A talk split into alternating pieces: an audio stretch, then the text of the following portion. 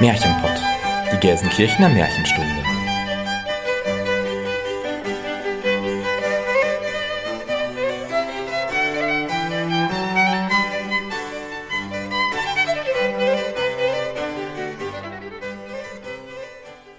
Hallo und herzlich willkommen zum Märchenpott, unserem Märchenpodcast. Wir sind Jenny Christian und Elena und wir nehmen euch mit in die weite Welt der Märchen, in die Welt von Es war einmal und wenn sie nicht gestorben sind, in die Welt von schönen Prinzessinnen und bösen Hexen, von guten Feen, mutigen Abenteurern und verwunschenen Königreichen, in die Welt von Schneewittchen, Dornröschen und Hänsel und Gretel. Aber auch in eine unbekannte Welt, in der euch Figuren und Erzählungen begegnen werden, die ihr noch nicht so gut kennt.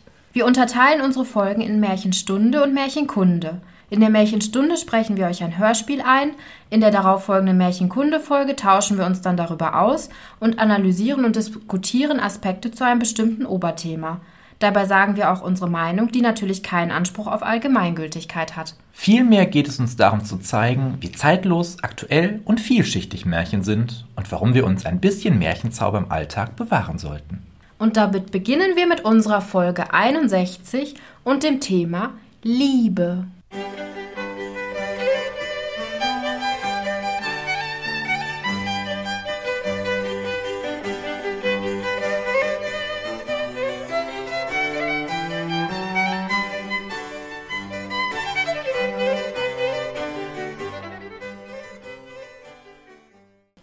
Elena, Christian, Jennifer. Einen Tag vor meinem Geburtstag gibt es ja so einen speziellen Tag. Habt ihr denn vielleicht eine Ahnung, von was für einem Tag ich rede? Dann müsste ich jetzt wissen, wann du Geburtstag hast. Äh, wann war das nochmal? Warte mal, du bist ein Wassermann, ne? Genau. Äh, ach ja, das war so irgendwie 15. Februar, glaube ich, ne? Genau. Dann wird das wohl der Valentinstag sein. Oh. Richtig. Ganz genau, der Valentinstag. Und weil wir ja erst diesen Tag hatten und ich dachte, es passt ja vielleicht ein bisschen zu unserem Thema, wollte ich euch ein paar kurze Infos zum Valentinstag geben. Der Tag geht auf den heiligen Valentinus zurück. Auf welche konkrete Person lässt sich aber nicht mehr sagen. Wahrscheinlich auf einen römischen Priester, der 269 einen Märtyrertod gestorben ist. Der Heilige an sich hat aber nicht wirklich etwas mit Liebe zu tun, aber der Dichter Chaucer hat ein Gedicht geschrieben, Parliament of Fools, also zu Deutsch Parlament der Vögel, aus dem 14. Jahrhundert über den heiligen Valentin und das hat romantische Konnotationen. Auch wird vermutet, dass der Ursprung des Valentinstags in Verbindung mit griechisch-römischen Festtagen, die der Fruchtbarkeit und der Liebe gewidmet sind, in Verbindung stehen und im Februar stattgefunden haben. Vielleicht steht auch der Valentinstag mit dem römischen Fest der Lupersalien, also einem antiken Fruchtbarkeitsritusfest in Verbindung. Also im Prinzip lässt sich das so ganz nicht mehr rekonstruieren. Das ist aber nicht verwunderlich, weil diese ganzen angeblichen Märtyrer sind ja oft eher auch so ein bisschen legendär ausgedacht und mittlerweile gar nicht mehr im heiligen Kalender drin. Bevor jetzt aber vielleicht in Jubelstürme ausbrecht oder auch kotzen könnt, wie steht ihr denn so zum Valentinstag? Also da ich ja mit einem Gärtner und Floristen zusammen bin, bekomme ich dann immer auch brav zum Valentinstag sehr schöne rote Rosen geschenkt und darüber freue ich mich. Aber die bekomme ich auch so mal zwischendurch, so ist das nicht. Ansonsten, ja, da kann man halt mit Blumen und Süßigkeiten, Pralinen und so weiter Geld verdienen. Aber ansonsten, das ist für mich jetzt nicht ein Tag, wo man zum Essen ausgeführt werden muss oder Champagner trinkt. Also weiß ich nicht. Ich sehe das eher ein bisschen kritisch, kommerzialisiert und finde, man kann die Liebe dann feiern, wenn man will und muss es nicht an ein Datum knüpfen. Also du bist da ein bisschen neutral. Jetzt kommen wir zu der Kotzen. Nein, ich sehe das eigentlich im Kern auch so wie Christian. Ich würde das auch komplett boykottieren. Ich würde mir lieber so einen Anti-Valentinstag oder eigenen Valentinstag ausdenken, statt da der Industrie noch mehr Geld in den Rachen zu schicken und dann so zu tun, oh, wir sind so verliebt und an den anderen Tagen im Jahr können wir uns aber eigentlich nicht ausstehen.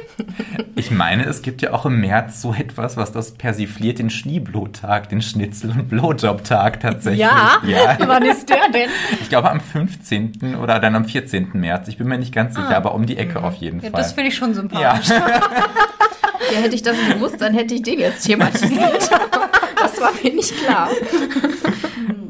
Aber ich habe ein paar Fun Facts zum Valentinstag gefunden. Und weil ich ja ganz gut im Fragen stellen bin, wollte ich jetzt euch ein paar Fragen zum Valentinstag stellen. Oh Gott, Kulturwissen wieder. Das ist doch meine Sache eigentlich.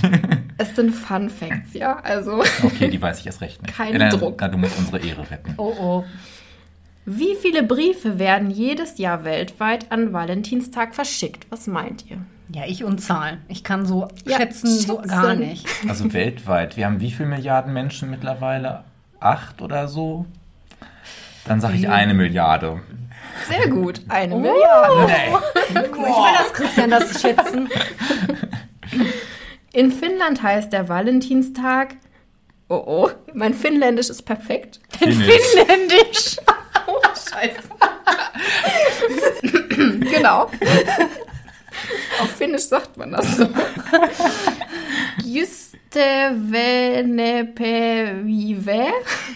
Und das bedeutet, übersetzt, Freundestag. Also in Finnland ist es nicht nur der Tag der Liebe oder der PartnerInnen, sondern auch der Tag der Freundschaft. Das finde ich schön. Das finde ich auch schön, ja. Den längsten Kuss der Welt gaben sich zwei Verliebte an Valentinstag 2013 in Bangkok. Wie lang war der Kuss? Sieben Stunden. 24 Stunden. 58 Stunden und das war ein Weltrekord. Ja, aber wie isst man denn dabei? Und also, geht man muss man ja zur Klo? Toilette. Ja gut, man kann laufen lassen irgendwie, ne? aber Essen ist, ich mit, also nee. Wie viele Stunden? 58. Ja, das halte ich ohne Essen und Trinken nicht aus. Nee. Das Da ist auch mit der Liebe aber dann noch vorbei. Nee, Das das ist ist, ja auch dann auch nicht über- mehr schön. Ist ja auch über zwei Tage, ne? Ja, bist du bestimmt zusammen, sind die dann zusammen aufs Klo gegangen Ja, muss ja, ne? Okay. und haben sich so beim Küssen so nebenbei noch so, äh, was, so Konnten sie sich gegenseitig dann kauen wie, und wie eklig, haben aber drei gegessen. Also, da hört die Liebe aber auf. künstliche Ernährung oder so. Wie viele Rosen werden weltweit jährlich an Valentinstag verkauft?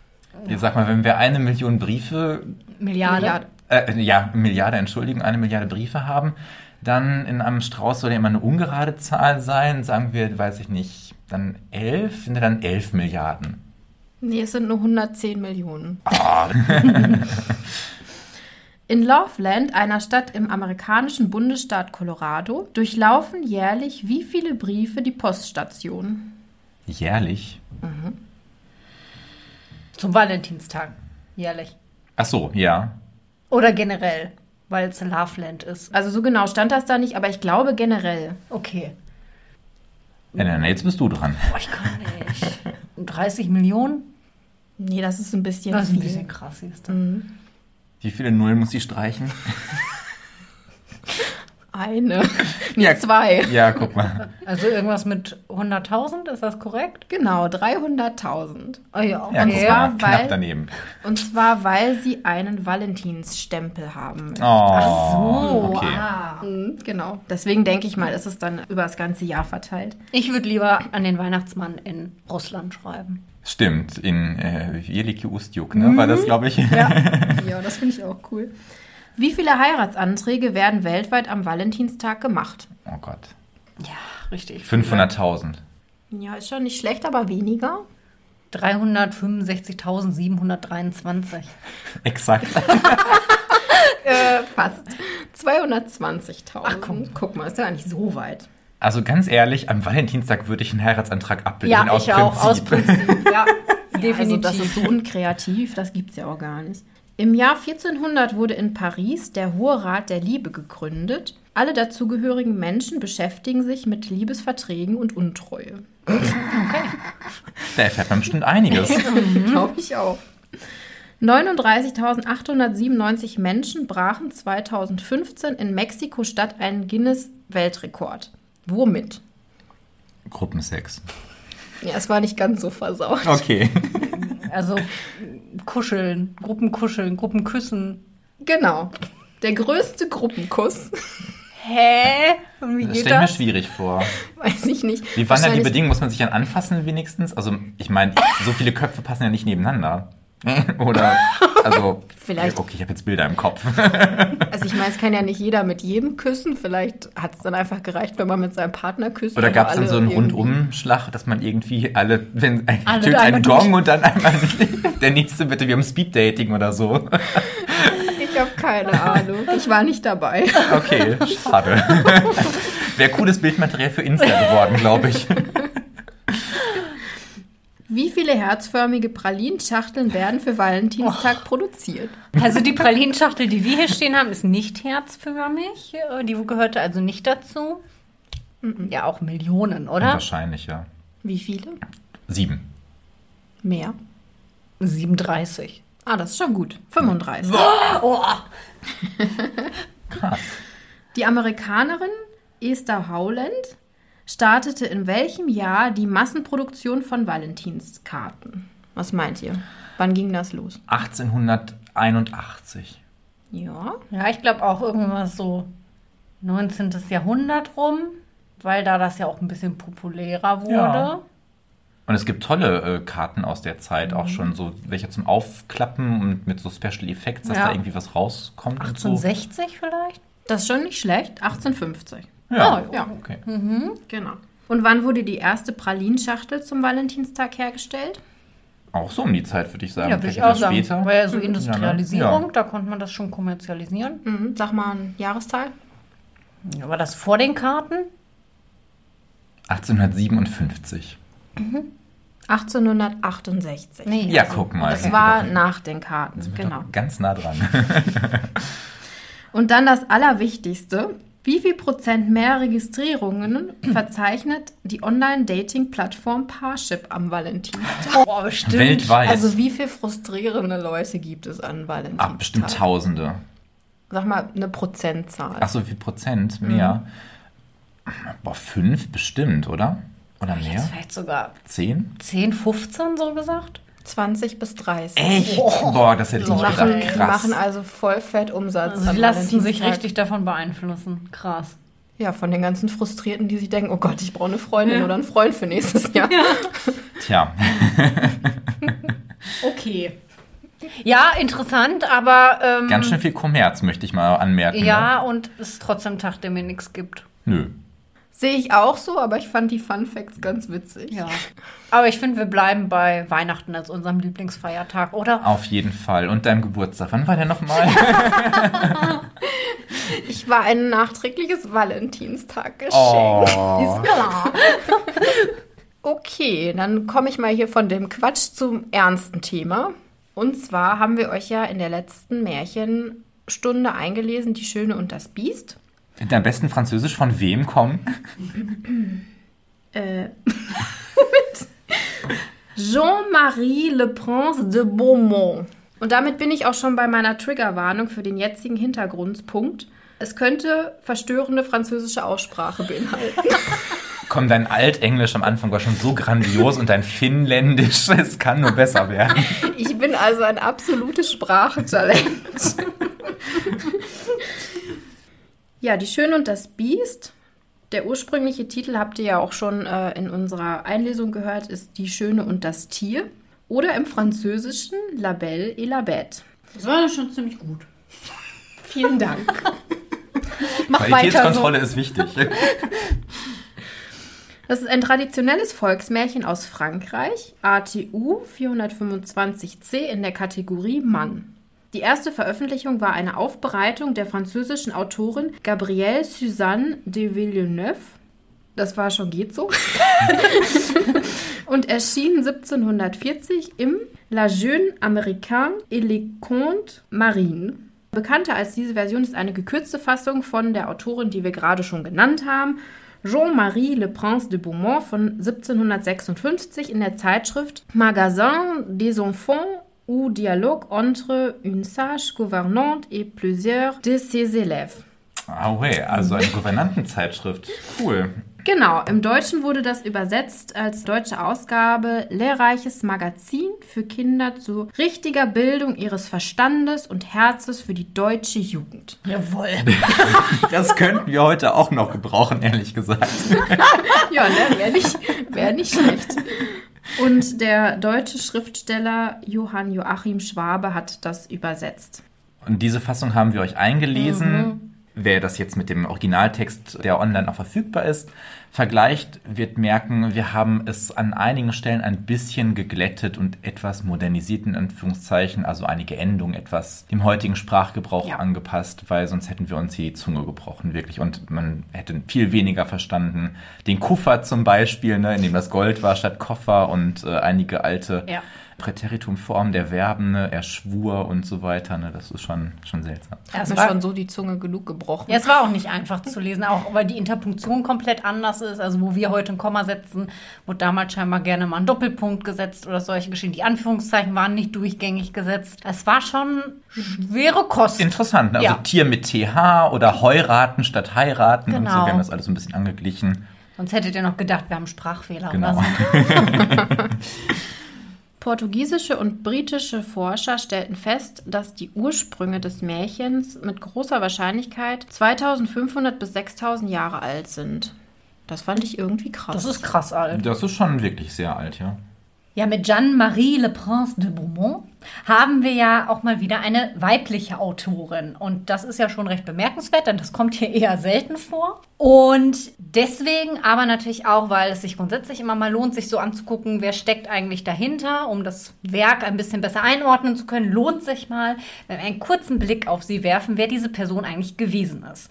Sie lebte von 1711 bis 1780 und war Autorin mehrerer Märchen. Le Prince de Beaumont war als Erzieherin tätig oder wie man damals sagte, als Gouvernante und arbeitete als solche in verschiedenen adligen Haushalten in London. Ursprünglich waren es ja Familien des Hochadels, die für die Erziehung von Kleinkindern oder älteren Töchtern Gouvernanten beschäftigten. In Großbritannien wurde das ab der zweiten Hälfte des 18. Jahrhunderts aber auch in bürgerlichen Kreisen üblich. Im Märchen war es ja auch so, dass der Kaufmann da Lehrmeister, wie es so schön heißt, Genau. glaube ich, für seine Kinder hatte. Von Gouvernante spricht man heutzutage nicht mehr. Der Begriff ist inzwischen veraltet. Wir reden eben von Erzieherin zum Beispiel. Au-pair-Mädchen oder sowas. Sowas, ja. genau. Das liegt unter anderem auch daran, dass der Begriff so ein bisschen negativ behaftet ist. Also wir sprechen ja zum Beispiel dann noch von Gouvernantenhaft, wenn wir über einen sehr strengen, eher unvorteilhaften und konservativen Kleidungsstil sprechen. Oder von so einer Nachtschattenschnepfe. Ja, genau. Also ich muss immer an Fräulein Rottenmeier denken. Ja, auch das, ja. ja. Sowas Strenges, Spießiges, Biederes, Verbiestertes, na sowas. Ja. Mit Dutt und Brille oder so. Genau. und hohem Kragen. Tatsächlich war die Tätigkeit als Gouvernantin damals für Frauen der gebildeten Mittelschicht aber eine der wenigen Möglichkeiten, einen standesgemäßen Beruf auszuüben und sich selbst zu versorgen. Dieser Beruf wurde vor allem von Frauen ergriffen, die keinen Vater, Ehemann oder Bruder hatten, der sich um sie kümmerte. Le Prince de Beaumont hat während ihrer Tätigkeit als Gouvernante, die sie sehr ernst genommen hat, kindgerechte Erzählungen mit didaktischem Zweck entwickelt. Und sie gilt auch als erste Schriftstellerin, die bewusst einen einfachen Schreibstil wählte, um junge Lesende anzusprechen. 1748 hat sie ihren ersten Roman Triumph der Wahrheit veröffentlicht und 1756 brachte sie eben das besagte Magasin des Enfants ou Dialogue d'une sage gouvernante avec élèves heraus. Très bien. Hast du fast so gut ausgesprochen wie ich. Ja, nur fast. Und das hatte so einen großen Erfolg, dass es erst auf Englisch, dann auf Deutsch und später sogar auf Russisch, Italienisch, Griechisch und Spanisch übersetzt wurde. Nicht schlecht. Und da darin ja auch die gekürzte Fassung von La Belle et la Bête enthalten ist, konnte sich das Märchen so eben in ganz Europa verbreiten. Es enthält auch noch einige andere Märchen und Erzählungen, die alle das Ziel hatten, dass Zitat, man die Sitte bilde, sich des Verstandes annehme, ihn ausziere, ihm eine geometrische Wendung gebe, das Äußerliche einrichte. Ja, okay. Also es klingt schon so ein bisschen an, in welcher Zeit sie gelebt hat. Es war die Zeit der Aufklärung. Ne? Des Verstandes zu gebrauchen ist eben das große Schlagwort dieser Zeit. Aber Le Prince Beaumont hat sich vor allem auch auf höfische Märchen, die zur Zeit des Rokoko in Mode gekommen waren, gestützt. Sie hat dann später auch noch ein anderes Magasin für die jungen Frauen, Jeune Dame, herausgegeben. Und da ging es unter anderem um die Wahl des richtigen Ehemanns. Und wenn man sich die Märchen ansieht, sieht man auch, dass das so ein ganz bisschen ihr Thema war.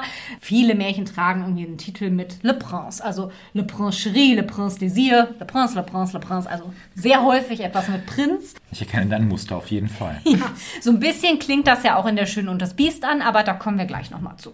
Ja, ich hatte die schöne Aufgabe, mich mit Varianten dieses Märchens zu beschäftigen. Und es gibt tatsächlich zwei bei den Grimms nämlich das Kinder- und Hausmärchen 88, das wir in Folge 11 auch schon ein bisschen besprochen haben, in der Frauenfolge, nämlich das singende, springende Löweneckerchen. Da ist es dann keine Rose, die sich die dritte Tochter von ihrem Vater wünscht, sondern eben das Löweneckerchen, die Lerche, der Vogel, wenn ihr euch erinnert. Und der Prinz ist da erst ein Löwe und mhm. später wird er dann in eine Taube verwandelt und äh, dieser Taube folgt sie bis ins Ende der Welt und so weiter. Das ist nochmal von der Handlung ziemlich erweitert eines meiner Lieblingsmärchen. Es hat den ATU 425a, Amor und Psyche. Und diese Erzählung geht auf ein Werk von Apuleius zurück, einem römischen Schriftsteller, der im zweiten Jahrhundert gelebt hat. Also auch da schon ganz klar äh, schriftlich nachweisbar.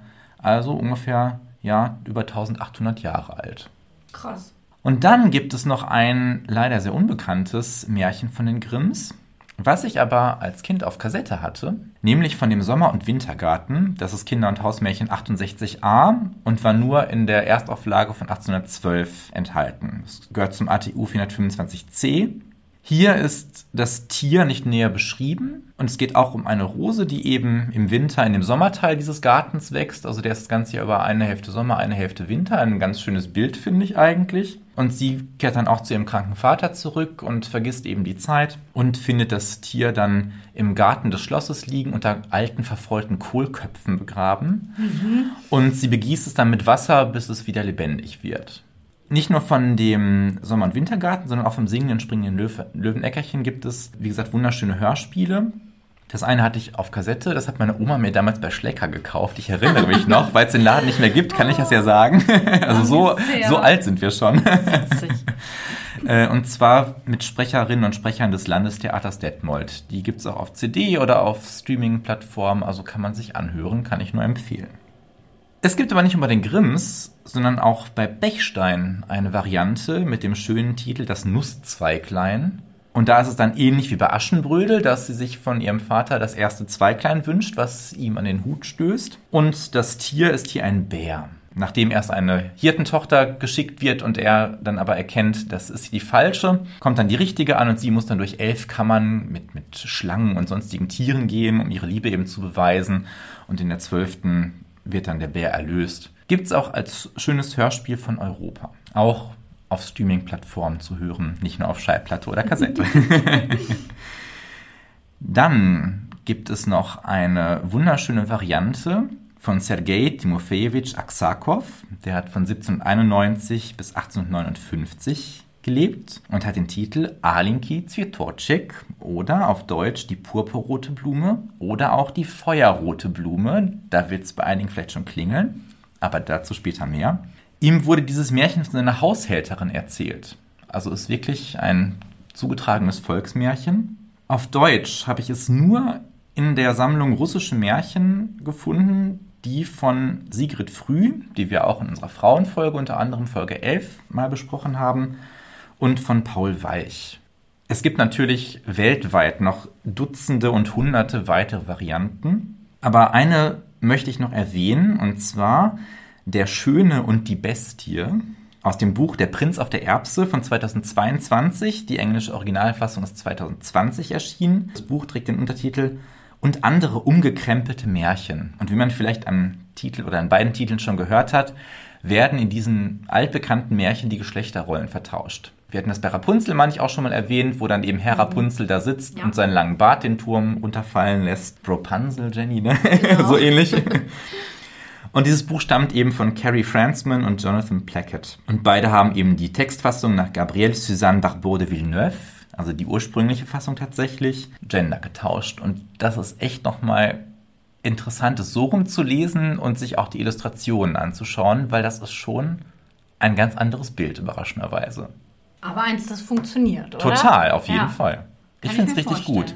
Und ich habe einige Märchen aus diesem Buch auch schon in der Schule vorgelesen und dann die Bilder auch unterm Elmo gezeigt und so. Und die Kinder waren ganz baff, dass das auch geht. Und dann mhm. mussten wir auch neue Wortschöpfungen bilden, hier Ritterinnen zum Beispiel, ne? weil ja. dafür gibt es ja eigentlich kein weibliches Pendant, aber dann hinter, dem, hinter der Königin bei der gestiefelten Katze stehen dann die Ritterinnen. Ne? Ja, finde ich gut. Ja. Wir haben da ja in unserer Diversitätsfolge, Folge Ja, ist schon was her. 15 oder so, ich weiß Ja, es gar nicht mehr, Mhm. haben wir da ja auch drüber gesprochen. Da haben wir das ja so ein bisschen von Fantasy abgegrenzt. Und da hatte ich ja, glaube ich, am Beispiel von dieser Rings of Power Serie Genau. gesagt, Mhm. dass Fantasy halt häufig das Problem hat, dass wenn es die werkinhärente Logik verlässt, eben nicht mehr funktioniert. Und dass man dieses Problem bei Märchen ja nicht hat. Ne? Du kannst fantastische Elemente haben, aber du kannst mit Märchen im Prinzip viel, viel mehr machen und sämtliche Adaptionen funktionieren halt. Und da hatten wir auch schon mal angesprochen, dass diese Geschlechterrolle überhaupt kein Problem ist. Das Einzige, was ja im Moment so ein bisschen stört, ist dieses, ach ja, ich kenne es halt anders. Aber das war es dann eigentlich auch. Genau. Ob das jetzt andersrum erzählt ist oder wer da welches Geschlecht hat, ist völlig nebensächlich. Aber vielleicht hat da das Märchen einfach auch als Literaturform den Vorteil, dass ja die Charaktere jetzt nicht so ausgeformt sind, dass du sagst, es geht nur als Mann oder es geht nur als Frau. Genau. Und damit nimmt das Märchen an sich ja eigentlich auch so ein bisschen das Love is Love, also Liebe ist Liebe, egal wer da wen liebt, Genau. vorweg. Ja, total. Finde ich eine voll gute Idee. Ja, ich finde es auch richtig, richtig gut. Und das zeigt, dass Märchen eben dann auch immer noch modern sein können und auch etwas aus heutiger Zeit erzählen können, ohne dass man sich denkt, naja, das ist jetzt vielleicht mit der Brechstange oder sowas, ne? Wie ich im Intro so schön sage, zeitlos, aktuell und vielschichtig. Toll. und damit schließen wir die heutige Folge. Auf Wiedersehen. Nein, ein Nein. bisschen was habe ich noch. Ich auch, also seid gewappnet. Es geht noch ein bisschen weiter. Die Schöne und das Biest gehört, würde ich jetzt mal behaupten, sicher zu den großen Liebesgeschichten der Literatur. Ich fand zumindest, als wir das eingelesen haben, das trieft echt vor Schmalz, oder? Also Elena, wir sind eigentlich das neue Traumliebespaar der das Hörspielszene, glaube ich, oder? Hier sind nur Herzchen über mich weggeflogen, Oh. hin Ja. und her. Also wir haben uns wirklich schon ganz schön angeschmachtet, aber das gibt der Text halt auch echt her, weil der trieft schon so ein bisschen vor Schmalz. Und Ja, Rokoko-Ebene. Wenn wir uns dem Märchen jetzt mal ein bisschen interpretatorisch nähern, dann fällt uns zunächst aber vor allem, glaube ich, ein Element auf, das wir in unserer letzten Märchenkunde sehr ausführlich besprochen haben, nämlich Erlösung. Wir erinnern uns, Erlösung finden wir als Motiv in ganz, ganz vielen Märchen. Und wir haben ja letzte Mal gesagt, dass die Voraussetzung für Erlösung immer eine Erlösungsbedürftigkeit ist, was ja logisch ist, weil wenn ich nicht erlösungsbedürftig bin, wovon soll ich dann auch erlöst werden? Und diese Erlösungsbedürftigkeit finden wir auch in Die Schöne und das Tier oder Die Schöne und das Biest, und zwar in Gestalt des Tieres. Und das sogar gleich doppelt, denn das Biest wurde seiner menschlichen Gestalt beraubt und muss aber auch von sich selbst erlöst werden, weil es eben ein schlechter Mensch war. Das heißt, diese Attribute aus dem Titel, schön und biestig, tierisch, die sind vor allem auf die inneren Werte zu beziehen. Die Schöne hat eben einen schönen Charakter, das Biest halt nicht. Das Äußere ist also hier der Spiegel des Inneren und auch das kennen wir ja schon aus mehreren Märchen. Die Rose als Symbol kennen wir ebenfalls schon. Die haben wir ja letztes Jahr unter anderem in unserer Pflanzenfolge, der Folge 39, etwas ausführlicher thematisiert. Sie ist natürlich das Symbol der Liebe und um die Liebe als erlösende Kraft geht es ja eben auch in die Schöne und das Tier. Das Biest ist nämlich letztlich auf die Liebe angewiesen, um Erlösung zu erfahren. Das heißt, Liebe ist hier in der Lage, uns zum Besseren zu verändern. Sie kann uns von uns selbst erlösen und die Liebe in die Schöne und das Biest ist eine Liebe, die sich erst entwickeln muss. Und das finde ich ist ein ganz, ganz wichtiger Punkt. Sie entsteht aus anfänglicher Abneigung und erwächst dann im Laufe der Zeit aus Ehrlichkeit, Vertrauen und Respekt. Und das alles gibt es eben nicht auf den ersten Blick, sondern man muss sich erst kennenlernen. Es ist halt nicht so wie bei Brüderchen und Schwesterchen, wo der König da in das Waldhaus tritt und sie das erste Mal sieht und sagt, ach, möchtest du nicht meine Frau Genau. werden? Sie, ja, von Herzen gerne. Also, Nein, also Liebe braucht auf jeden Fall Zeit. Außerdem sagt das Märchen, Äußerlichkeiten spielen dabei keine Rolle. Es geht darum, jemanden so zu lieben, wie er oder sie ist. Das heißt, die Liebe in die Schöne und das Tier ist durchaus ein komplexes Gefühl, das sich entwickeln muss und das eben nicht diesem typischen Märchenklischee entspricht, ja, von jetzt auf gleich Heirat fertig. Wenn wir über Liebe sprechen, lohnt sich auch ein Blick auf die Beteiligten, also die Schöne und das Tier. Der männliche Part ist ja hier das komplette Gegenteil von dem Märchenprinzen als Retter in der Not, der ja im Zusammenhang mit Liebe im Märchen auch immer gerne zitiert wird. Das Biest ist passiv, entmenschlicht und eigentlich wurde es in genau das verwandelt, wovor Frauen im Märchen häufig auch beschützt werden, nämlich in ein Ungeheuer. Er verkörpert die Gefahr, ist tatsächlich aber komplett hilflos und abhängig von der Zuneigung einer Frau, ohne die er seine menschliche Gestalt eben nicht zurückerlangen kann. Und in der von ihm verkörperten Männlichkeit liegt damit auch ein kompletter Gegensatz. Auf der einen Seite haben wir das Animalische, das Unberechenbare, das Kraftstrotzende und Gefährliche, das stärker und dem weiblichen Geschlecht überlegen zu sein scheint. Und auf der anderen Seite ist er halt passiv, hilflos, verletzlich. Und ich fand in dem Märchen auch, er ist total unterwürfig. Er sagte auch mal, nein, nein, das ist so und so. Und nein, nein, ich möchte ja nur, dass du mich liebst. Und nein, nein, ich möchte, dass es dir hier gefällt und gut geht. Was ich mich gefragt habe, ob er das gemacht hat, um endlich erlöst zu werden oder ob es aufrichtig war, ja. weil er sie wirklich geliebt hat. Das wissen wir halt nicht, ne? Also ich möchte an Letzteres glauben. Ich auch, ja. Aber eigentlich könnten wir natürlich auch sagen, hm, das ist Mittel zum Zweck und er will halt alles erzwingen, um sie dazu zu bringen, ihn zu lieben, ne? Aber letztendlich lässt er sie gehen. Ne? Lieben heißt loslassen können. Von daher hat er sie wahrscheinlich doch geliebt. Ja, vielleicht macht er ja auch eine Entwicklung durch. Ja, ich ne? glaube, also beide machen eine Entwicklung. Genau. Mhm. Vielleicht ist es am Anfang, dass er das erst durchaus auch aus Berechnung tut und dann eben merkt, spätestens wenn er sie gehen lässt, ja, dann geh halt, dann sterbe ich halt, wenn du nicht da bist, aber Hauptsache du bist glücklich. Er drückt ihr ja auch zu keiner Zeit irgendwie seinen Willen auf, auch als sie sagt, nee, ich möchte dich nicht heiraten. Er wird, was man von einem Ungeheuer ja erwarten könnte, er rastet nicht aus, er weiß nicht, wird nicht körperlich irgendwie handgreiflich oder ausfällig oder sonst was, sondern ihr Nein heißt tatsächlich Nein und das ist auch akzeptiert. Bedeutet wiederum für die Rolle der Belle oder der Schönen, sie hat natürlich eine gewisse Macht über das Biest. Obgleich ja sie eigentlich die Gefangene zu sein scheint, ist er es aber, der abhängig von ihr ist und für immer der Gefangene bleibt, wenn sie ihn eben nicht mag. Und erst als sie bereit ist, sich auf ihn einzulassen, erst als sie ihn kennengelernt hat und seine Gestalt und seine tierische Seite akzeptiert, kommt es eben zur Heirat. Und das ist eine ganz freiwillige Entscheidung. Man kann hier also von einer Liebesheirat sprechen, über die wir später mit Blick auf den zeitgeschichtlichen Kontext auch nochmal ein bisschen ausführlicher sprechen werden. Stichwort zeitgeschichtlicher Kontext. Der Aspekt der Heirat spielt in dem Märchen natürlich auch eine wichtige Rolle. Wir haben es ja gerade schon, als wir über die Jeanne-Marie Le Prince de Beaumont gesprochen haben, schon so ein bisschen angedeutet gesehen. Und ich finde, in dem Märchen wird es auch sehr deutlich. Das Märchen zeigt natürlich letztlich auch die Sozialisierung einer Tochter in ihrer neuen Rolle als Ehefrau. Denn auch dieser Part mit dem Vater ist ja sehr, sehr ausführlich. Also bis das Biest überhaupt das erste Mal auftaucht, bis sie dann letztlich da ist, das braucht alles erstmal ganz, ganz viel Zeit. Und sie sagt ja auch ganz herzergreifend, nein, Vater, du gehst natürlich nicht dahin, ich werde dir dahin folgen und ich werde deinen Platz einnehmen. Aber auch dieser Geschwisterkonflikt, der da mitspielt, finde ja. ich total interessant. Auf auch, ne? jeden Fall. Also gerade im Hinblick auf unsere Geschwisterfolge aus dem letzten ja. Jahr nochmal so, also eine wunderbare Zwietracht zwischen den Geschwistern Absolut. zum Teil zumindest. Ne? Absolut. Und sie als jüngste Schwester und jüngste Tochter nimmt da natürlich eine besondere Rolle ein, weil eigentlich die beiden anderen älteren Schwestern sind die, denen die Aufmerksamkeit zugeht. Entsprechend sind sie auch etwas hochmütiger und selbstverliebter. Als jüngste Tochter hat sie eigentlich vielleicht auch eher die Aufgabe, sie sagt das ja im Text auch, glaube ich, selbst, den Vater im Alter zu pflegen. Und sie opfert sich für ihn ja dann auch wirklich auf. Sie ist bereit und sie geht ja auch mit der Überzeugung hin zu sterben. Also sie rechnet ja damit, dass das Biest sie fressen wird. Und ja, für diese vorbildliche Tochterrolle wird sie am Ende letztlich ja mit einem reichen und gütigen Ehemann belohnt. Und diese Belohnung bekommt sie aber erst, nachdem sie quasi in ihre Rolle als Ehefrau auch hineingewachsen ist.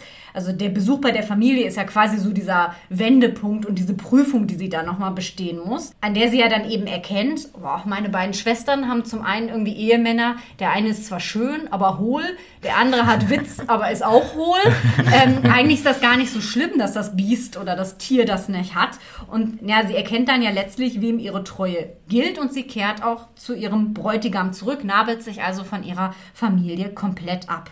Und das Interessante daran, finde ich, ist, dass sie ja gar nicht weiß, dass sie überhaupt die Macht hat, ihn zu erlösen. Also sie weiß ja nicht mal, dass es für ihn überhaupt eine Erlösung gibt. Sie glaubt halt einfach, er ist halt dieses Tier. Das heißt, sie tut das Ganze ja auch nicht aus Mitgefühl oder Güte, sondern aus tatsächlicher Liebe. Und der Fluch kann ja auch nur durch wahre Liebe gebrochen werden. Und die wahre Liebe zeigt sich eben darin, dass die Schöne akzeptiert, dass ihr Mann halt so ein komisches Tier ist. Was ich total toll finde, ist, dass es hier keinen Kuss braucht, sondern dass Ja. die Liebe als Gefühl, also dass, ich, dass sie existiert, so abstrakt wie sie eben ist, genügt. Und das keine äußerliche Erscheinungsform braucht. Genau, und dass sie das auch mal äußert. Ne? Also sie äußert das ja, dass sie quasi diese Erkenntnis hatte, dass sie immer dachte, nein, ich dachte, es ist nur Freundschaft, aber jetzt merke ich, ich liebe dich wirklich, weil dieser Schmerz, es kann nur Liebe sein. Und das finde ich, ist ja für ein Märchen auch eher ungewöhnlich, weil so Liebesbekundungen oder so tauchen ja eher selten auf. Es ist ja meistens eher wirklich, heirate mich? Ja, okay, wir, flie wir, wir fliegen, wir reiten zum Schloss. Oder wenn es ist so vom Erzähler en passant erzählt, sie waren verliebt und in den Brautwochen wie bei Jorinne und Joringel ist es, glaube Ja, ich. ne? genau. Mhm. Ja, also es ist eher dann nur so nebenbei. Das heißt eigentlich, was erzählt uns die Schöne und das Biest über die Liebe oder was können wir sagen, wie die Liebe darin dargestellt wird? Wahre Liebe bedeutet Akzeptanz. Wahre Liebe braucht Zeit, sich zu entwickeln. Sie bedeutet Respekt und Aufrichtigkeit von beiden Seiten. Und es geht eben nicht darum, sich den anderen so zurechtzubiegen, wie man ihn gern hätte, ne, aus Bells Perspektive. Es geht aber auch nicht darum, rücksichtslos seinen Willen oder seine Bedürfnisse durchzusetzen, aus der Perspektive des Biestes. Der Schlüssel ist die gegenseitige Annäherung und Bereitschaft, sich auf den anderen einzulassen. Das ist voll schön.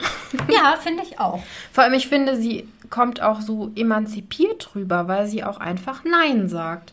Das hat man im Märchen auch nicht so, dass mal eine Frau einfach Nein sagt. Ja, Und dass der Mann das auch akzeptiert, das ist ja auch nicht selbstverständlich in der Zeit. Ne? ja, Eigentlich hat der Vater damals die Ehe arrangiert und dann gab es kein Nein. Fertig. Ne? ja. Von Die Schöne und das Tier gibt es natürlich nicht nur Varianten, sondern auch zahlreich, wirklich viele, viele Adaptionen. Und ich habe mir meine persönlichen Highlights wieder rausgesucht, weil ich zu denen einfach auch am meisten sagen kann. Und ich meine, so ein Fanboy-Moment braucht jede Folge eigentlich, oder? Also die erste Adaption, die man wirklich nennen muss, ist der Film Die Schöne und die Bestie. Es gibt auch Alternativtitel. Es war einmal oder Das Untier und die Schöne aus dem Jahr 1946.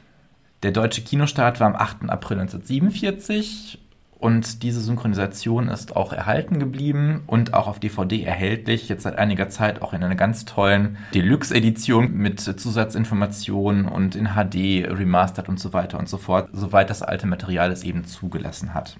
Der Film stammt von Jean Cocteau, der da Regie geführt hat. Und er wollte diesen Film eigentlich in Farbe drehen. Aber kriegsbedingt, also ein Jahr nach dem Zweiten Weltkrieg, gab es nicht genügend Material. Und selbst die Schwarz-Weiß-Bänder waren in so unterschiedlicher Qualität, dass er sich Gedanken machen musste, was nehme ich für welche Szene. Und das eher minderwertige Material hatte eben dann für so fantastische Elemente, also die schöne, also eine wunderbare 40er Jahre Schönheit, diese Schauspielerin, voller Pathos, wie es in der Zeit eben sein musste, wie sie da in Zeitlupe durch die Gänge läuft. Der Film spielt total mit Licht und Schatten und es gibt so viele einfache Mittel, die einen ganz großen Effekt haben. Also zum Beispiel, wenn sie durch die Gänge des Schlosses läuft, es sind wirkliche Arme, Menschenarme, die dann durch das Loch der Wand gesteckt wurden, den Armleuchter quasi, den, den Kerzenhalter tragen. Und man sieht das auch, aber das macht halt wirklich was her. Es ist eben nicht animiert oder sonst irgendwie mit Tricks, weil das damals einfach nicht möglich war oder viel zu teuer gewesen wäre.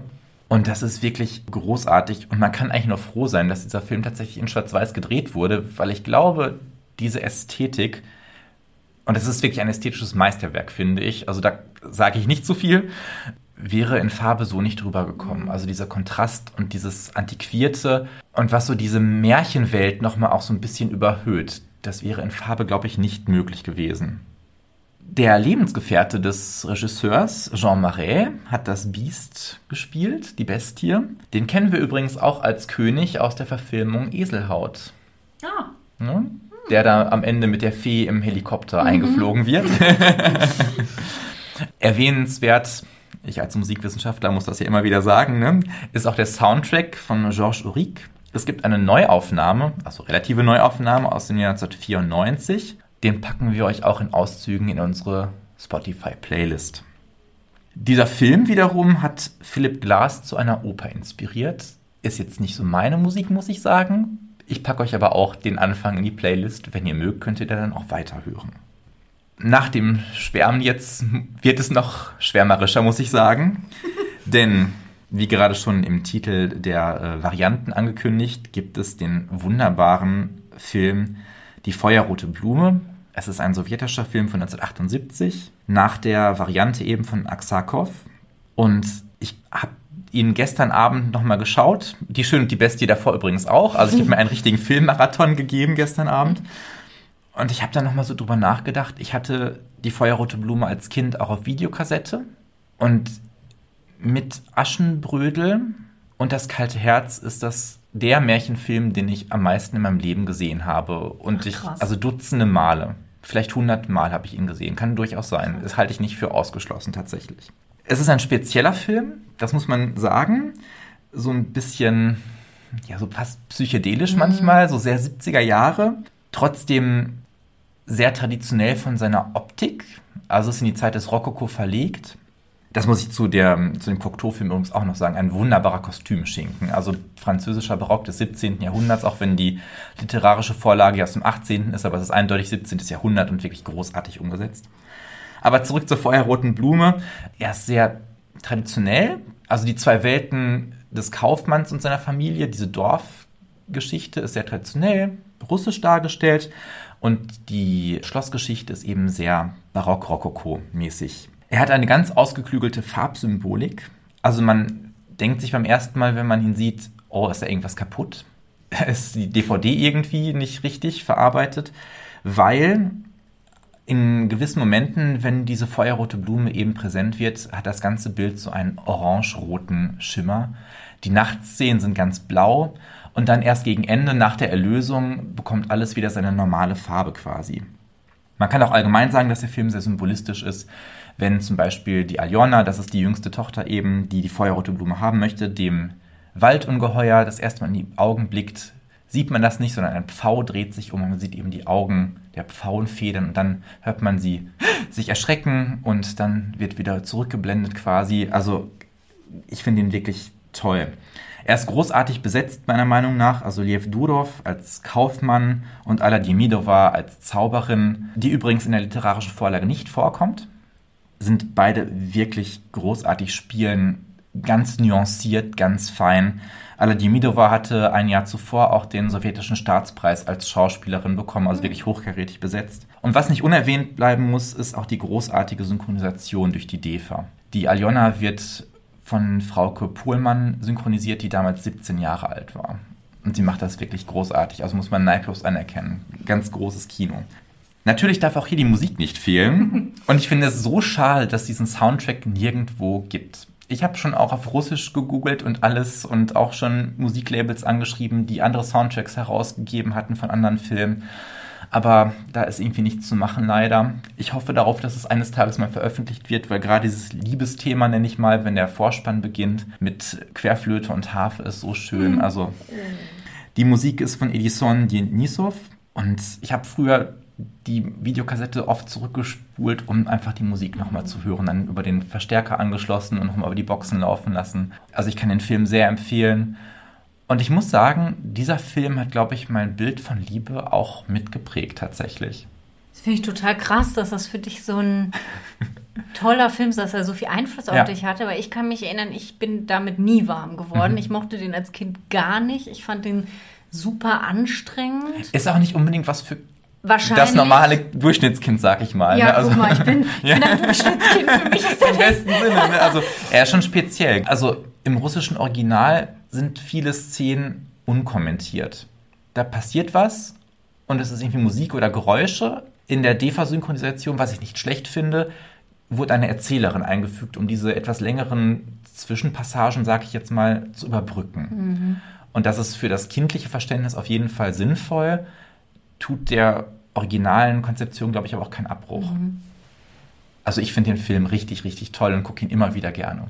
Also in puncto Liebe, die Zauberin hat den Prinzen eben verwünscht, weil sie ihm die feuerrote Blume gegeben hatte und er eben lachte. Und sie fragt sich, warum? Und ich habe doch alles gegeben. Und es wird dann kommentiert eben, wenn man liebt, muss man mehr geben als eine Blume, nämlich sein Herz. Sie liebt ihn offensichtlich immer noch und will dann Aljona eben aus dem Schloss vertreiben und schickt ihr Träume, also versucht das zunichte zu machen, was da in ihr aufwächst. Und auch mit ihrem Diener, der auch ganz großartig gespielt ist, unterhält sie sich und dann ein Lieblingszitat von mir. Что ты понимаешь в любви, старый дурак? Was verstehst du schon von Liebe, du alter Narr? Ne? Und am Ende wird dann gesagt, wenn sie dann im Boot sitzt und von dem Diener äh, durch den See gerudert wird, dass sie eben in die Welt auszieht, um den Glauben an die Liebe wiederzufinden. Also sehr poetisch. Sehr schön. Und was denkt ihr, was gibt es noch für eine Adaption? Ja, ich warte doch nur drauf, Jenny. Die, die, die, die, die. Die, die, die, die, die, Die Schöne und das Biest. Yay, da sind wir wieder bei Disney. 1991 erschien die Disney-Version. Ist schon eine Weile her, ne? Ja, soll ich mal direkt eine Anekdote raushauen, an Hau was raus. ich mich noch erinnern kann? Wir kamen damals im Kino und ich stand mit meinem Vater an und wir sind nicht mehr reingekommen, weil so ein großer Andrang Ach, war. krass, wir mussten guck mal. noch mal hingehen. Nein. Ja, wir haben da ewig gewartet, gefühlt ewig. Ich weiß jetzt nicht mehr, wie lange es tatsächlich war, aber ich hing da schon so auf dem Arm und dachte mir, können wir jetzt rein? Man ist nicht mehr ins Kino gekommen. Krass. Ja, in Deutschland ist der 1992 erschienen und war der 30. abendfüllende Zeichentrick von Walt Disney. Ich fand aber eigentlich, wo wir auch das Märchen gelesen haben, dass doch eine Menge Parallelen inhaltlich sind, auch wenn natürlich ein paar Sachen anders sind. Grundsätzlich gibt es zu dem Film auch noch zwei Fortsetzungen, die ich aber nicht weiter erwähnen will, weil die ziemlicher Murks sind und eine Weihnachtsversion. Die guckt man dann, wenn man so gar nichts Weihnachtliches mehr zu gucken hat, weil man schon alles Orgel oder so, ne? Der. Hofmusikus war in die Orgel verzaubert, glaube ich, ne? Genau, und der hat Also, irgendwie die äh, Synchronstimme von Ska auch. Das war das Einzige, was Stimmt, Mr. Sheffield. Ja, Ja, genau, ja, ja. Und es gibt auch noch eine Realverfilmung von 2017 mit Emma Watson, Die auf so schlimm. die ich auch nicht eingehen möchte, weil ich habe sie weder gesehen, noch denke ich, dass sie mir gefällt. Ich habe sie gesehen und ich fand, ich meine, ihr wisst ja, wir bashen das ja meistens. Wir sind da nicht so die Fans von, verzeiht uns das bitte. Aber Schöne und das Biest fand ich auch von der Darstellung Ja. katastrophal. Ich habe ihn damals tatsächlich im Kino mit meinem damaligen Partner gesehen und äh, Ja, also das Biest Ja. sah so lächerlich aus. Nee, also da hat man einfach gesehen, lass es beim Zeichentrick, das funktioniert nicht. Ja. Egal, mach weiter. Ich wollte gerade sagen, also zum, zum Thema Disney könnt ihr natürlich auch noch mal unsere Folge 9 hören. Da haben wir das ja auch schon mal alles gebasht. über LeFous Darstellung als homosexueller Sidekick haben wir uns ja auch schon in unserer Diversitätsfolge ausgelassen. Also wenn ihr da Richtig. interessiert seid, hört in Folge 15, glaube ich, ist es nochmal rein. Und ich glaube, in der Frauenfolge haben wir auch darüber gesprochen, dass Belle dann in der Neuverfilmung voll emanzipiert eine Erfinderin sein soll und dann eine Waschmaschine erfindet. Toll. Ja, Oh nein. think about it. Hätte auch ein Staubsauger sein können. ja, die Grundhandlung ist, dass ein eigensüchtiger junger Prinz eine Bettlerin an der Tür abweist. Sie wollte ihm als Dank eine Rose schenken und ermahnt ihn mehrfach, sich nicht von ihrem äußeren Erscheinungsbild blenden zu lassen. Der Prinz schickt sie aber erbarmungslos in die kalte Nacht, ohne ihr zu helfen. Ich liebe diesen Anfang. Das ist ja so Kirchenglasfenstermäßig gemacht. Und ich hatte da, also wenn ich jetzt nur dran denke, kriege ich schon eine Gänsehaut. Ich finde den so brillant. Auch wegen der tollen Musik im Hintergrund. Ja. Der Erzähler ist Ja. auch einfach großartig. Ja. Also ist wirklich gut gemacht, muss man echt sagen. Ich habe auch gerade so gedacht, ich hätte den Film vielleicht auch gestern Abend noch gucken sollen. Ja, ich habe jetzt auch richtig Bock. Aber erzähl jetzt erstmal weiter. Okay.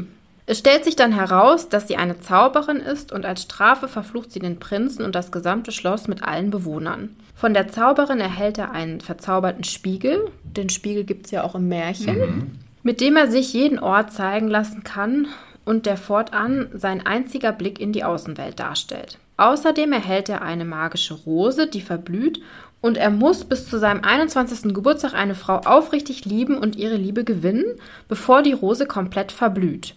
Im Märchen ist es so ein kompletter Rosenstrauch. Und Ja. es ist nicht an eine äh, Alterszahl gebunden. Ne? Also ich habe mit 21 meine Liebe noch nicht gefunden gehabt, dann wäre ich auf immer ein Biest gewesen. Ja. Ja, ich habe auch gedacht, 21 ist schon, ist schon echt flott. ja. Also theoretisch, im Märchen kann er ja theoretisch immer erlöst werden und es ist ja auch nicht so, dass dieser Rosenbusch da verblüht Nee, oder so, ne? genau. Ja. Und wenn er das nicht schafft, würde er natürlich immer ein Biest bleiben. Den Rest der Handlung kennt ja wahrscheinlich jeder. Die schöne Belle begibt sich auf die Suche nach ihrem Vater. Also da haben wir.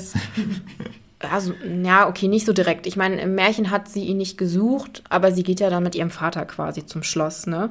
Aber im, im Disney-Film macht sie sich auf die Suche nach ihrem Vater, der zu einer Erfinderausstellung fahren möchte und dann nicht wiederkehrt, weil er sich verirrt hat im Wald und dann in dem Schloss landet und vom Biest gefangen hält. Und sie bietet sich dann im Austausch für ihren Vater an und bleibt fortan im Schloss. Anfangs finden sie sich ganz furchtbar, das Biest und Belle weil das Biest unhöflich und rücksichtslos ist, was sich dann aber mit der Zeit ändert. Das ist ja im Märchen nicht wirklich so, ne? Weil das Biest, wie du auch vorhin gesagt hast, Elena, ist ja eigentlich komplett unterwürfig die ganze Zeit und redet ihr so ein bisschen nach dem Mund und möchte, dass ihr alles gefällt. Das ist in, in dem Disney-Film am Anfang nicht ganz so, weil da ist er ja Da schon rastet sehr, er richtig aus und bollert gegen die Tür. Ich schlage die Tür ein. komm, komm zum Abendessen, genau. Wo dann, Bleib doch da drin und verhungere! Genau, wo dann Lumière schon sagt, Monsieur, sollten Sie nicht ein bisschen höflicher sein? Bitte. Nein, danke. Wenn sie nicht mit mir ist, dann Ist ist, sie, sie eben überhaupt überhaupt nicht. Genau, und dann rettet er sie ja vor den Wölfen, weil sie ja dann irgendwann es nicht mehr aushält und weglaufen will. Und ab dem Zeitpunkt nähern sie sich ja an. Und das mit der Bibliothek gibt es ja auch, dass er ihr die Bibliothek quasi schenkt, weil sie so gerne Bücher liest. Das haben sie auch übernommen. Und die wohl bekannteste Szene findet im Ballsaal statt, wo sie dieses wunderschöne gelbe Kleid trägt. Märchen schreibt die Zeit. und sie dann miteinander tanzen. Aber sie sich dann am Ende wünscht, ihren Vater zu sehen und dann in den Spiegel guckt und feststellt, dass er krank ist. Das ist auch so wie im Märchen und dann das Biest verlässt und er sie auch gehen lässt. Die Dorfbewohner erfahren von ihr von dem Biest und angeführt von dem verstoßenen Verehrer Gaston, den es jetzt nicht im Märchen gibt, gehen sie dann zum Schloss und wollen quasi so eine Art Hexenjagd, wollen da die Bewohner töten und das Biest töten und laufen dann da mit ihren Gabeln dahin. Was Dorfbewohner eben so machen, ne? Ganz genau, die dummen Dorfbewohner. Und auch wie in unserer letzten Folge zum Thema Erlösung kommt sie dann zurück zu ihm und sagt ihm, dass er sie liebt, während er schon im Sterben liegt oder quasi schon gestorben ist. Und dann verwandelt er sich in den hässlichsten Prinzen, den Disney jemals hervorgebracht hat. Also ich muss sagen, ich finde diese Verwandlung so toll. Ja. Das ist ja, wie er Christus gleich da emporschwebt, ist ja so ein bisschen wie die Darstellung von Christi Auferstehung am Isenheimer Altar, wo dann die Lichtstrahlen auch aus Ja, den, den. Gliedmaßen und Wunden da strömen und so. Und die Musik dazu ist auch bombastisch. Und dann dreht er sich um und denkt sich, ach du Scheiße. Und ich habe als Kind schon gedacht, was ist denn das jetzt? Das Biest sah doch viel netter aus. Ja, total. Und Bells Blick ist auch ein bisschen sparsam, ne? Also, Ja, Wusstet ihr eigentlich, dass der Prinz Adam heißt? nee. ja. Ich wusste Ah, das nicht. Okay, ich wusste das auch nicht, das habe ich bei der Recherche gelesen. Aber ich meine, Adam heißt ja dann Mensch auch auf Hebräisch, also eigentlich so als Archetyp voll gut gewählt von Ja. Disney, muss man mal sagen. Ja, und durch dieses lange Haar und dann später in der Finalszene, wo er diesen Zopf, das Ja. ist natürlich auch an dieses Barocke Ja, ja. angelehnt. Ne? Aber Also sie da, hätten ja trotzdem hübsch machen können. ja, finde ich auch. Aber da spiegelt schon, äh, kommt dann schon auch so ein bisschen der Ursprung des Märchens raus, Ja, finde das ich. Ne? Also stimmt, dieses ja. Französische haben sie schon so ein bisschen dann beibehalten. Ich hätte ihn lieber etwas haariger behalten. War sie auf jeden Fall als Biest süßer. Ja. ja. Insgesamt hat der Film mehrere Grammys, Golden Globes und Oscars vor allem für die großartige Filmmusik erhalten. Für mich auf jeden Fall einer der besten Disney-Filme. Für mich auch. Ja, doch. Also ich weiß noch, als er auf DVD dann irgendwann rauskam, war ich in so einer Phase, wo ich mir dachte, ach komm, sei erwachsen, kauf dir den nicht. Und dann war er nicht mehr erhältlich und habe mich mega geärgert und der kam ja erst Jahre später dann wieder raus und dann habe ich ihn auch sofort Mhm. Ja. gekauft, weil ich dachte, Mensch, Ja. wie doof warst du eigentlich? Also es, neben Ariel ist es mein liebster Disney-Film. Das ja, ist- es ist in den Top 5 bei mir auf jeden Fall, ja. Ja, bei mir auch. Ja, in Anlehnung an den Disney-Film äh, feierte 1994 Die Schöne und das Biest auch am Broadway seine Musical-Premiere. Was damals noch insofern was Besonderes war, weil anders als heute nicht jeder Disney-Film automatisch auch für die Mu Musical-Bühne adaptiert wurde. Inzwischen haben wir ja fast nur noch irgendwelche Disney-Musicals. Ich glaube, Die Schöne und das Biest müsste sogar der erste Disney-Film gewesen sein, der als Musical adaptiert wurde. 1995 gab es in Wien die deutschsprachige Erstaufführung und 1997 die Deutschlandpremiere in Stuttgart. Und nach Starlight Express war tatsächlich Die Schöne und das Biest in Stuttgart mein zweiter Musical-Besuch meines Lebens. Und ich habe zwei Sachen ganz besonders in Erinnerung. Zum einen Bells unfassbar bombastisches Kleid. Also dieses Kleid haben sie einfach, das war der Wahnsinn. Das war so weit, das war über und über mit Stoff, mit Tüchern, mit Rosen, mit Rüschen, mit Glitzer. es war so wunder, wunderschön. Also das hat mich weggehauen. Und ich kann mich noch dunkel an die Verwandlungsszene erinnern, die auch wirklich ähnlich wie im Film ganz, ganz großartig dargestellt. Es gab Nebel, es gab Licht, dann hat er sich so in der Luft gedreht. Also mich hat das als Kind wirklich in Staunen versetzt. Leider wird diese Inszenierung heute aber nicht mehr gespielt. 2005 wurde das inzwischen wieder verwaiste Metronomtheater in Oberhausen für eine Neuproduktion umgebaut. Aber die Fassung, die dort gezeigt wurde, war schon im Vergleich zu der Broadway-Produktion, die dann damals ja auch nach Deutschland kam, deutlich abgespeckter. Und mittlerweile gibt es das Stück immer mal wieder als Tourneeproduktion zu sehen. Die tolle Ausstattung und damit auch der ja, Zauber dieser Originalversion, der ist leider verloren gegangen. Ich habe äh, das Musical damals in London gesehen. Da war ich in der fünften Klasse oder so. Und ich kann mich noch daran erinnern, dass das Publikum den Gaston zum Schluss ausgebuht hat. hat er seine Rolle wohl gut gespielt. Wo ich dann damals schon dachte, warum buht man den denn aus? Das ist doch, der Schauspieler hat das doch gut gemacht. Aber ja, genau. Die waren da so, weil der, weil der echt so scheiße war. Mhm. haben die den echt ausgebucht. Ist auch einer der fiesesten Fieslinge, weil der auch so unfassbar dumm ist und sich so ja. geil findet. Meine Brust ja. strotzt voller Haar. Genau, ja. Und man denkt sich, ach du, äh, ja, lassen wir das. so, jetzt aber genug von Disney. Kommen wir zu den wichtigen Themen dieser Folge, nämlich meiner Frage. Was ist Liebe? Jenny hat eine Frage.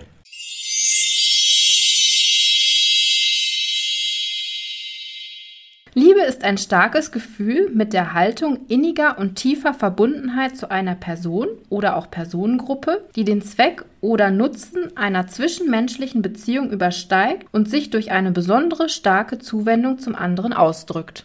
Würde ich unterschreiben, ja. Klingt recht abstrakt und nicht so romantisch im engeren Sinne, aber ja, ich glaube, das ist. Also, das war irgendwie so eine Definition, wo ich erstmal so nachdenken musste. aber ja, ich hatte in der Vorbereitung auf diese Folge in die Enzyklopädie des Märchens einen Blick geworfen und der Artikel Liebe von Verena Kass, die wir auch schon mal hier im Podcast hatten und von der es auch das tolle Buch gibt, Liebe wie im Märchen, wo unter anderem das singende springende Löweneckerchen, was ich vorhin erwähnt hatte, auch psychologisch gedeutet wird. Sie hat eben diesen Artikel geschrieben und ihre Definition wäre allgemein, Liebe ist ein ganzheitliches, leib-seelisches Gefühl, das daraus resultiert, dass ein anderer Mensch jemanden tief in seiner Seele anspricht und in ihm die Überzeugung weckt, erst mit diesem Menschen zusammen ganz und glücklich sein zu können. Liebe bedeutet ein Überwältigtsein von verschiedenen intensiven Gefühlen der Zuneigung, die ein fundamentales Interesse am anderen Menschen auslösen, verbunden mit dem Willen zu teilen, des Teilhabenwollens und des Teilhabenlassens. Ihr gipfeln in einem gehobenen Lebensgefühl, das höchste Realisierung der eigenen Lebensmöglichkeiten und ein glückhaftes Leben verspricht, erreicht sie dann, wenn diese Liebe erwidert wird. Die Liebe ist deshalb ein Gefühl, das alles tun lässt, um in dem geliebten Menschen Gegenliebe zu wecken oder sie zu erhalten. Ja, dann kann ich ja jetzt aufhören, dann ist ja meine Frage jetzt beantwortet. Klingt auch sehr theoretisch, aber dieses Gegenseitige und was wir auch in, äh, in den Märchen hatten, finde ja. ich, ist gut getroffen. Ja, wobei ich jetzt in meiner Definition gefunden habe, ich meine, grundsätzlich kann ja Liebe auch empfunden werden, wenn sie nicht erwidert wird. Das auf jeden Fall. Und ich würde sagen, das ist eines der schlimmsten Gefühle, unerwiderte Liebe. Auf jeden Fall, aber trotzdem liebt man ja. Das hat ja jetzt mit dem anderen nee, nicht unbedingt etwas dann zu tun. In anderen Sprachen gibt es begriffliche Unterscheidungen von Liebe. So wird im Griechischen und in der Bibel unterschieden zwischen Eros, also der erotischen Liebe, Philia, der Freundes- und Nächstenliebe und Agape, der aufopferungsbreiten göttlichen Liebe. Oder Nächstenliebe. Genau. Und die letzten beiden haben keine sexuelle Ausrichtung. Dann gibt es noch den Begriff Storge, der die Liebe zwischen Eltern und Kind beschreibt. Im Lateinischen wird noch zwischen diligere und amo unterschieden, wobei letzteres auch für Filia gebraucht werden kann. Die deutsche Sprache kennt aber keine Unterscheidung mehr. Es gibt also keinen sprachlichen Unterschied zwischen der freundschaftlichen Liebe oder der familiären Liebe und dem körperlichen Begehren. Dadurch wird der Begriff Liebe auch im übertragenen Sinne verwendet und steht allgemein für die stärkste Form der Hinwendung zu anderen Lebewesen, Dingen oder Tätigkeiten. Es handelt sich also auch um eine Metapher für den Ausdruck tiefer Wertschätzung und kulturgeschichtlich und historisch gesehen ist der Begriff Liebe natürlich sehr viel verwendet und zieht sich durch die Epochen und wird da ja auch sehr unterschiedlich verstanden, äh, je nachdem, wie dann gerade so das äh, gesellschaftliche Verständnis oder auch die Verhaltensregeln waren. Auch wird Liebe von der zeitlich begrenzten Phase der Verliebtheit abgegrenzt. Da fand ich ein Zitat von Goethe sehr schön. Die erste Liebe, sagt man mit Recht, sei die einzige, denn in der zweiten und durch die zweite geht schon der höchste Sinn der Liebe verloren. Der Begriff des Ewigen und Unendlichen, der sie eigentlich hebt und trägt, ist zerstört. Sie erscheint vergänglich wie alles Wiederkehrende. Ja. Ja, aber ich möchte traurig. Goethe da trotzdem widersprechen. Also ich finde, man kann auch erst im zehnten Anlauf oder so seine in Anführungszeichen wahre Liebe finden, wobei ich nicht daran glaube, dass es die eine wahre Liebe gibt, aber ich glaube an wahre Liebe auf jeden Fall. Sonst wird es auch irgendwie frustrierend, ne? Also das, dem, was Goethe sagt, liegt ja ein absolut idealisiertes Natürlich. Bild von Liebe zugrunde. Ne? Die eine aber, wahre Liebe und das war's. Also ich würde das so verstehen, dass dann der Mensch, den man gefunden hat, mit dem man dann auch sein Leben verbringen will, halt diese Liebe ist. Und die, mhm. wenn dann vorher irgendwelche waren, wo es dann nicht so gepasst hat, das waren dann eher so die. Das war dann vielleicht nicht so richtig. Genau. Mhm. Ja, Liebe und es geht ja auch immer mit bestimmten Erwartungen einher. Und gerade weil, siehe Goethes Zitat, Liebe natürlich immer da oben ja, steht ja. und jeder denkt, das muss dann halt auch so sein, verkennst du vielleicht auch manchmal, dass es eben dann nicht so ist. Und Liebe ist nicht der Himmel voller Geigen oder ein Feuerwerk oder was weiß ich. Also ich glaube, Liebe ist eher was ganz Zartes und was, was Stilles, Unaufgeregtes irgendwie. Aber nicht langweilig, sondern einfach so was, was Sanftes. Ja, und es kann ja auch sehr unterschiedlich sein. Also total. Man liebt ja unterschiedliche Menschen auch unterschiedlich, ne? Auf jeden Fall. Ja, aber wo Liebe ist, ist ja auch Romantik nicht weit. Und wir wissen ja inzwischen, das ist mein Stichwort. Jenny Christian, was findet ihr denn romantisch? Also, je, ich finde so Kerzenschimmer schon romantisch, muss ich sagen, oder Mondlicht. also ich finde eigentlich romantisch, wenn sich jemand Gedanken gemacht hat. Wenn du merkst, er hat sich Mühe gegeben und hat sich überlegt, irgendwas Schönes für dich zu machen, das finde ich romantisch. Und da können auch ruhig Kerzen dabei sein.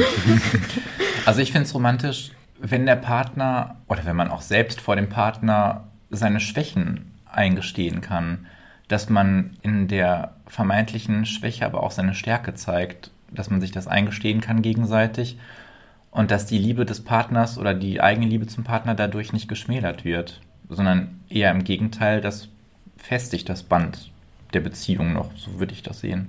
Ja, von der Definition her ist Romantik eine starke Gefühlswirkung oder auch ein sentimentaler Zustand des Gefühlsreichtums. Und wir haben es ja gerade schon so ein bisschen gesagt, Sonnenuntergang, Kerzen, Mondschein, Rosenblätter, das sind, glaube ich, so die typischen Assoziationen beim Stichwort Romantik, die aber schnell auch so ein bisschen ins Kitschige, Schmalzige, vielleicht manchmal sogar ins Alberne abdriften können. Ein bisschen Kitsch ist aber erlaubt, finde ich. aber Romantik hat nicht immer so das beste Image. Also Romantiker und Romantikerinnen gelten schnell auch als TagträumerInnen, als Sensibelchen oder auch als unrealistische Fantastinnen. In Folge 21 haben wir ja bereits geklärt, dass die Epoche, in der die Brüder Grimm ihre Kinder- und Hausmärchen sammelten, zwar den Namen Romantik trägt, dass diese Bezeichnung mit unserer heutigen Vorstellung von Romantik, siehe Mondschein, Rosenblätter und so weiter, nicht besonders viel zu tun hat. Trotzdem müssen wir heute nochmal über diese Literaturepoche reden. Denn trotz allem hat sie unser heutiges Verständnis von Romantik und damit auch von Liebe sehr stark beeinflusst und das spiegelt sich auch in den Märchen wieder. Schauen wir uns das Ganze mal näher an. Schon die Bezeichnung Romantik hat nichts. Mit unserem romantischen Bild zu tun. Der Begriff leitet sich von in lingua romana ab, also von der romanischen Sprache. Also romantischer geht's ja wohl nicht.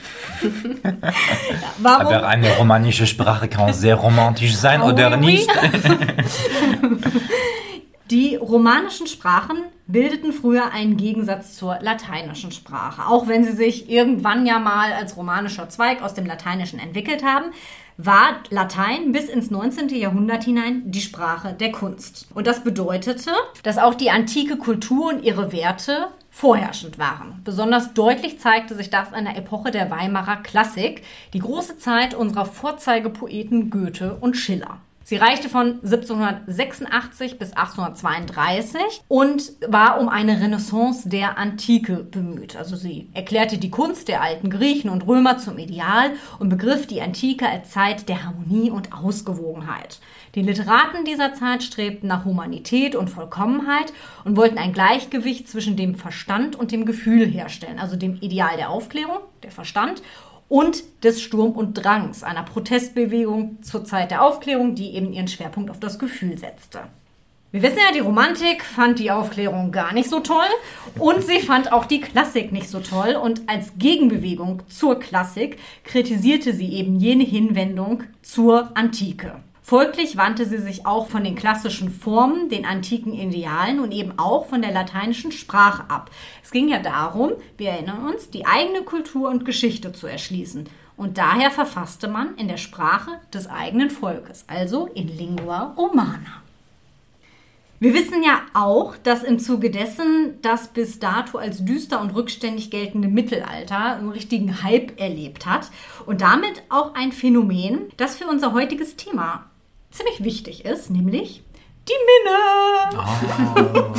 Die Minne oder der Minne-Gesang ist mittelhochdeutsch für Liebe. Ich bin Min, du bist. Nee. Ich bin Dien, du bist Min. So, und das sollst du gewiss dir sehen. Du bist beschlossen, in meinem Herzen verloren ist das Schlüsselin oder so, ne? Oh. oh. Du hast schon mein Herz geholt. Ja. Humanistische Bildung zahlt sich eben aus. Genau, also Minne ist Mittelhochdeutsch für Liebe und bedeutete ursprünglich die positive mentale und emotionale Zuwendung des Menschen zu Gott, aber auch die Beziehung von Menschen untereinander. Und zwar in sozialer, karikativer, freundschaftlicher und erotischer Hinsicht. Karitativer. Karikativer. Karitativ habe ich karikativ. Ja, ja. Nein, natürlich karitativ. Ich dachte, hä? Nein. Wie soll das funktionieren? Ja. Also in karitativer Hinsicht. Im Hochmittelalter hat sich der Schwerpunkt dann aber auf einen ganz bestimmten Aspekt verlagert, der emotional-erotischen Beziehung zwischen Mann und Frau, die dann zur Liebe des Dichters bzw. Sängers zu einer weiblichen Person höheren Standes stilisiert wurde, die aber niemals Erfüllung finden konnte. Ich habe meine Facharbeit lustigerweise über dieses sogenannte Taglied geschrieben. Ah. Also das ist so eine Form, die von den Troubadouren schon entwickelt wurde, dann von den Trouvères übernommen wurde und im Minnesang auch eben äh, Einfluss hatte, bis sie dann im Schaffen Oswald von Wolkensteins, das war Schwerpunkt meiner Hausarbeit, dann sich gewandelt hat. Dieses Taglied ist halt, dass der Ritter mit der verheirateten Angebeteten dann doch die Nacht verbracht hat und ein Wächter eben auf der Zinne steht und dann sehen die das Morgenrot emporsteigen und warnt die dann mit Hornrufen, dass sie sich trennen sollen und dann, ach Liebster, geh nicht aus meinen Armen und links, aber nein, und er schlägt uns tot. Ja, lass ihn uns doch totschlagen, dann sterben wir mal gemeinsam und sowas alles. Ne? Also auch sehr romantisch und äh, ja, pathetisch. ja, man unterscheidet zwischen hoher und niederer Minne. In der Hohen Minne geht es eben nicht um die Vielzahl an Eroberungen, sondern um die Hingabe an die eine reine, unerreichbare Frau, die man eben nicht durch eine Eroberung erniedrigen durfte, sondern die für immer unerreichbar in der Ferne oder auf ihrem Balkon stehen musste. ja, und Aufgabe der adligen Frau war es, den Liebenden zurückzuweisen, sodass für die Hohe Minne eben das Verzichtverhalten des Mannes und die Unerreichbarkeit der Frau charakteristisch ist. In der niederen Minne war das ein bisschen anders. Die Frauen waren halt nicht adelig, das heißt, ja, immerhin eine Nacht konnte man mit der dann schon verbringen. Was zeigt sich denn daran? Die Liebe im Mittelalter konnte halt nur selten ausgelebt werden, denn in dieser Zeit spielten, wie schon in der Antike, Liebe und Leidenschaft keine Rolle. vor allem nicht bei der Eheschließung. Grund dafür war unter anderem natürlich die Gesellschaftsstruktur. Der Großteil der Bevölkerung waren Bauern, die als Leibeigene entsprechend den Wünschen der Grundherren zwangsverheiratet wurden. Und auch im Adel konnte sich natürlich niemand seinen Partner oder seine Partnerin aussuchen. Entscheidende Faktoren für eine Eheschließung waren hier immer Geld, Macht und Politik. Ganz im Gegenteil, in der Antike wurde es ja eher als gegen den Willen der Götter dargestellt, wenn jemand dann aus Liebe oder aus, aus erotischen Gründen eine Ehe schloss, wie zum Beispiel Kaiser Nero mit Popea, einer ehemaligen Hure, die er dann hochschwanger zu Tode getreten hat. Ne? Also ganz so toll muss die Liebe auch nicht gewesen sein, aber das ist ein Argument immer gewesen, was ihn auch als verrückt hat dastehen lassen. Ne? Ja, man muss sich natürlich auch vor Augen führen, Liebe ist ja auch ein sehr individuelles Gefühl und Individualität und persönliches Glück waren eben von der Antike bis zum Mittelalter nicht wichtig. Große leidenschaftliche Gefühle galten im Mittelalter außerdem auch als Tollheit oder als Wahn und man glaubte, dass sie sich eben nicht bändigen lassen und man sie deswegen eben auch medizinisch sogar behandeln müsste. Also Hildegard von Bingen zum Beispiel hat natürlich den Frauen gegen die Tollheit der Liebe Folgendes empfohlen. Sie sollten sich drei Blätter der Bitonie in jedes ihrer Nasenlöcher stecken, ein Blatt unter die Zunge legen, eins unter jeden Fuß, in, in jeder Hand sollten sie auch noch ein Blatt dieser Pflanze halten und dann das Betonienkraut kräftig anschauen und das sollten sie so lange machen, bis die Blätter in ihrem Körper warm wurden. Und dann wussten sie, okay, sie sind von Gott durch die Tollheit der Liebe geheilt worden. Das Aha. probieren wir doch direkt mal aus demnächst. Aber bitte nicht an mir. Gott ist in dem Zusammenhang natürlich auch ein wichtiges Stichwort, gerade im Mittelalter einer sehr, sehr streng christlichen Gesellschaft. Gott sollte dem christlichen Glauben nach die einzige Liebe gelten und das sollte natürlich nicht durch eine menschliche Liebe irgendwie gestört werden, schon gar nicht eine Liebe, die durch Sex verunreinigt war, denn gerade in so einer Liebe sah man die Liebe zu Gott gefährdet. Springen wir wieder ein paar Jahrhunderte vor. Die Romantik, trotz ihrer Rückbesinnung aufs Mittelalter, steht aber eigentlich genau für das, was es im Mittelalter noch nicht gab und was da auch noch gar keine Rolle spielte, nämlich das Individuum, die eigene Gefühlswelt.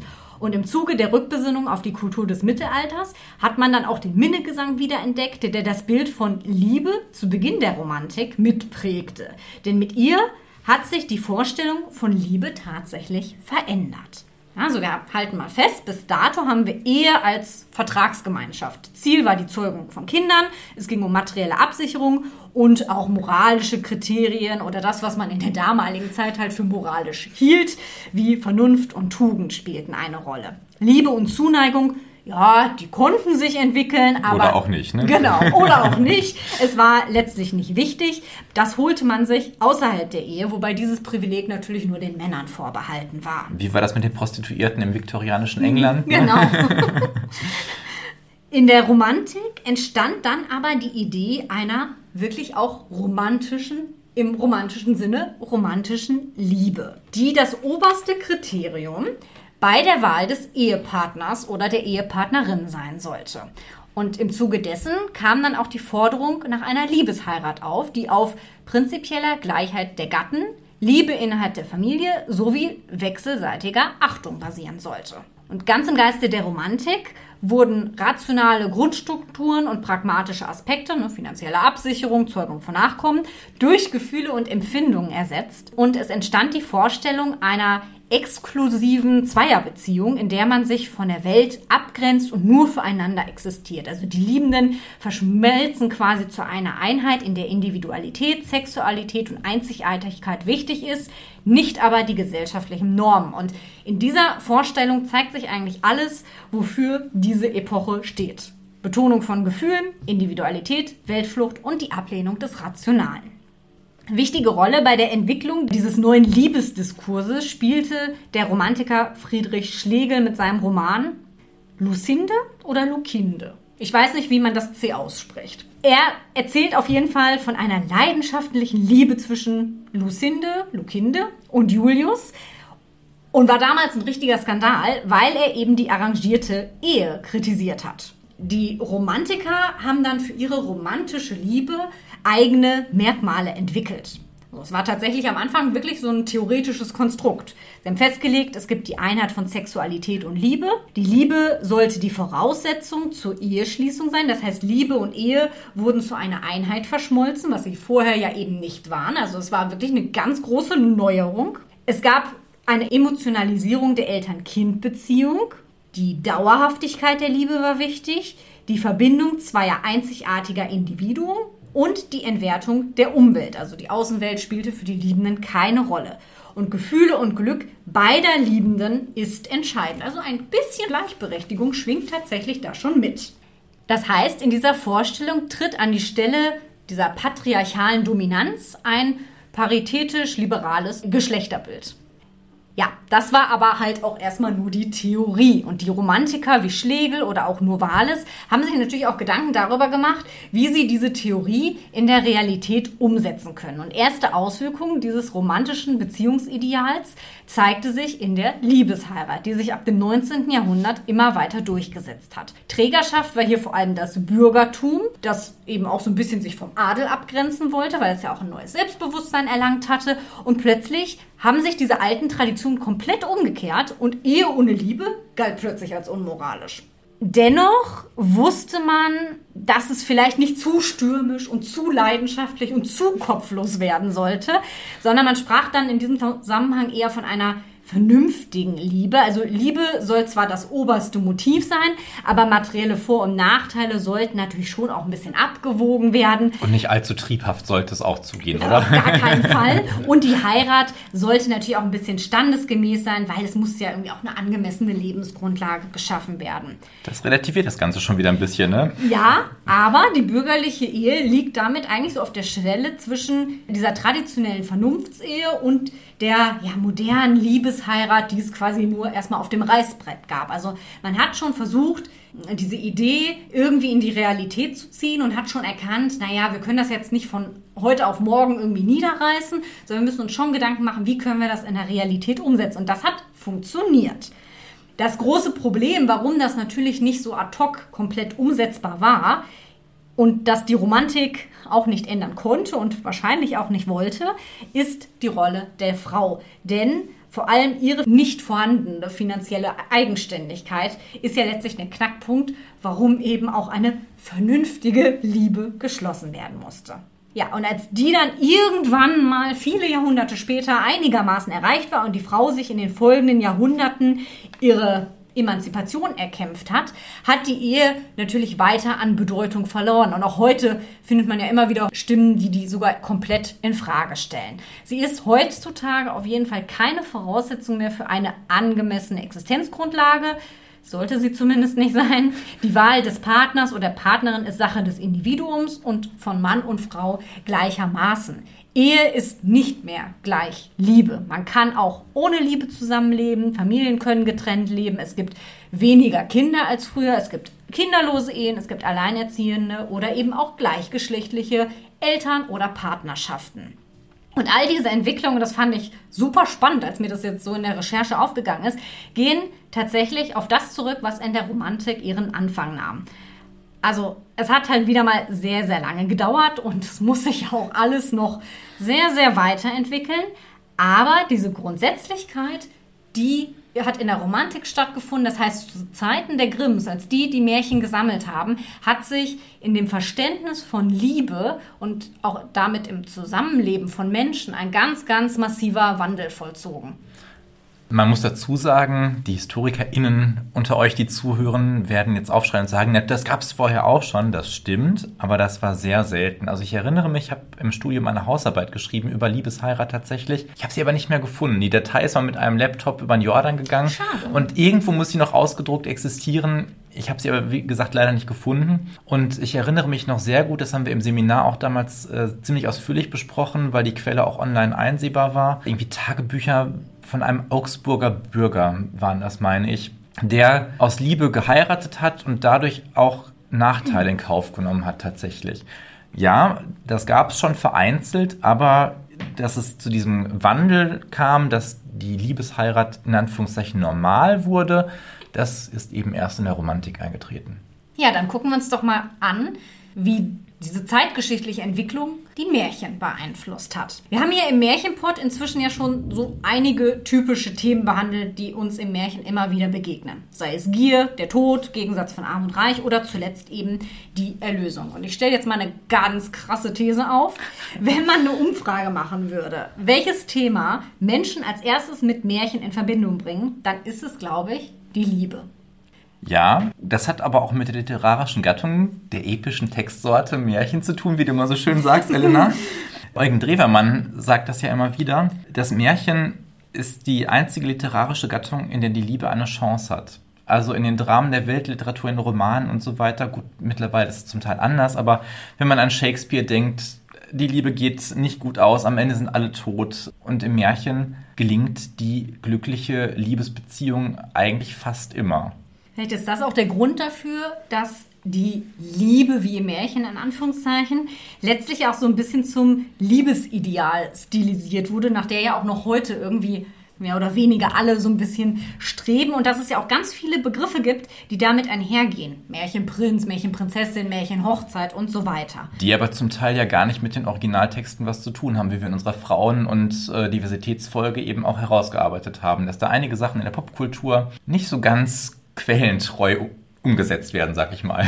Aber es deutet sich auf jeden Fall darin an, dass diese Idee von Liebe und alles, was damit einhergeht, eigentlich genau wie Märchen zu schön sind, um wahr zu sein. Und ich fand das ganz witzig, wenn man mal Liebe im Märchen googelt, was ich natürlich gemacht habe, mit Blick auf die Folge, dann findet man halt auch so Artikel wie Neun Liebesmärchen, was wir nicht mehr glauben sollten. Oder Märchen über Liebe, die wir getrost vergessen können. Ja, natürlich, das stammt aus irgendwelchen Frauenzeitschriften. Ach Mensch. Aber die Frage ist natürlich, stimmt das? Oder vielmehr, was ist denn diese Liebe wie im Märchen eigentlich? In Verbindung mit dem Begriff Märchen und Liebe wird ja eine Vielzahl menschlicher Wünsche und Sehnsüchte hineinprojiziert, denen ein Idealbild zugrunde liegt, von dem man glaubt, dass man es aus dem Märchen kennt. Bedingungslose, aufopferungsvolle Liebe auf den ersten Blick, die alle Hindernisse überwindet und unser Leben im besten Fall sogar noch besser macht. Bis wir dann irgendwann gemeinsam sterben. Ja, Genau. genau. Und das passt aber ja von Grundsatz her eigentlich erstmal ganz gut zur Funktion der epischen Textsorte Märchen. Denn Märchen, wir wissen es ja inzwischen, sind Projektionsfläche menschlicher Sehnsüchte. Sie dienen der Lebensunterweisung und spiegeln wieder, was den Menschen beschäftigt. Und dass die Liebe ein Dauerbrenner-Thema ist, zeigt ja auch ein Blick in die Literaturgeschichte. Und du hast es gerade schon ein bisschen angedeutet, Christian Opp, Lancelot und Guinevere aus der Artus-Sage, Tristan und Isolde, Shakespeares Romeo und Julia, Tristan und Orpheus, Isolde. Ach, Wagner, ich habe jetzt schon den Liebestod wieder im Ohr. Wie schön.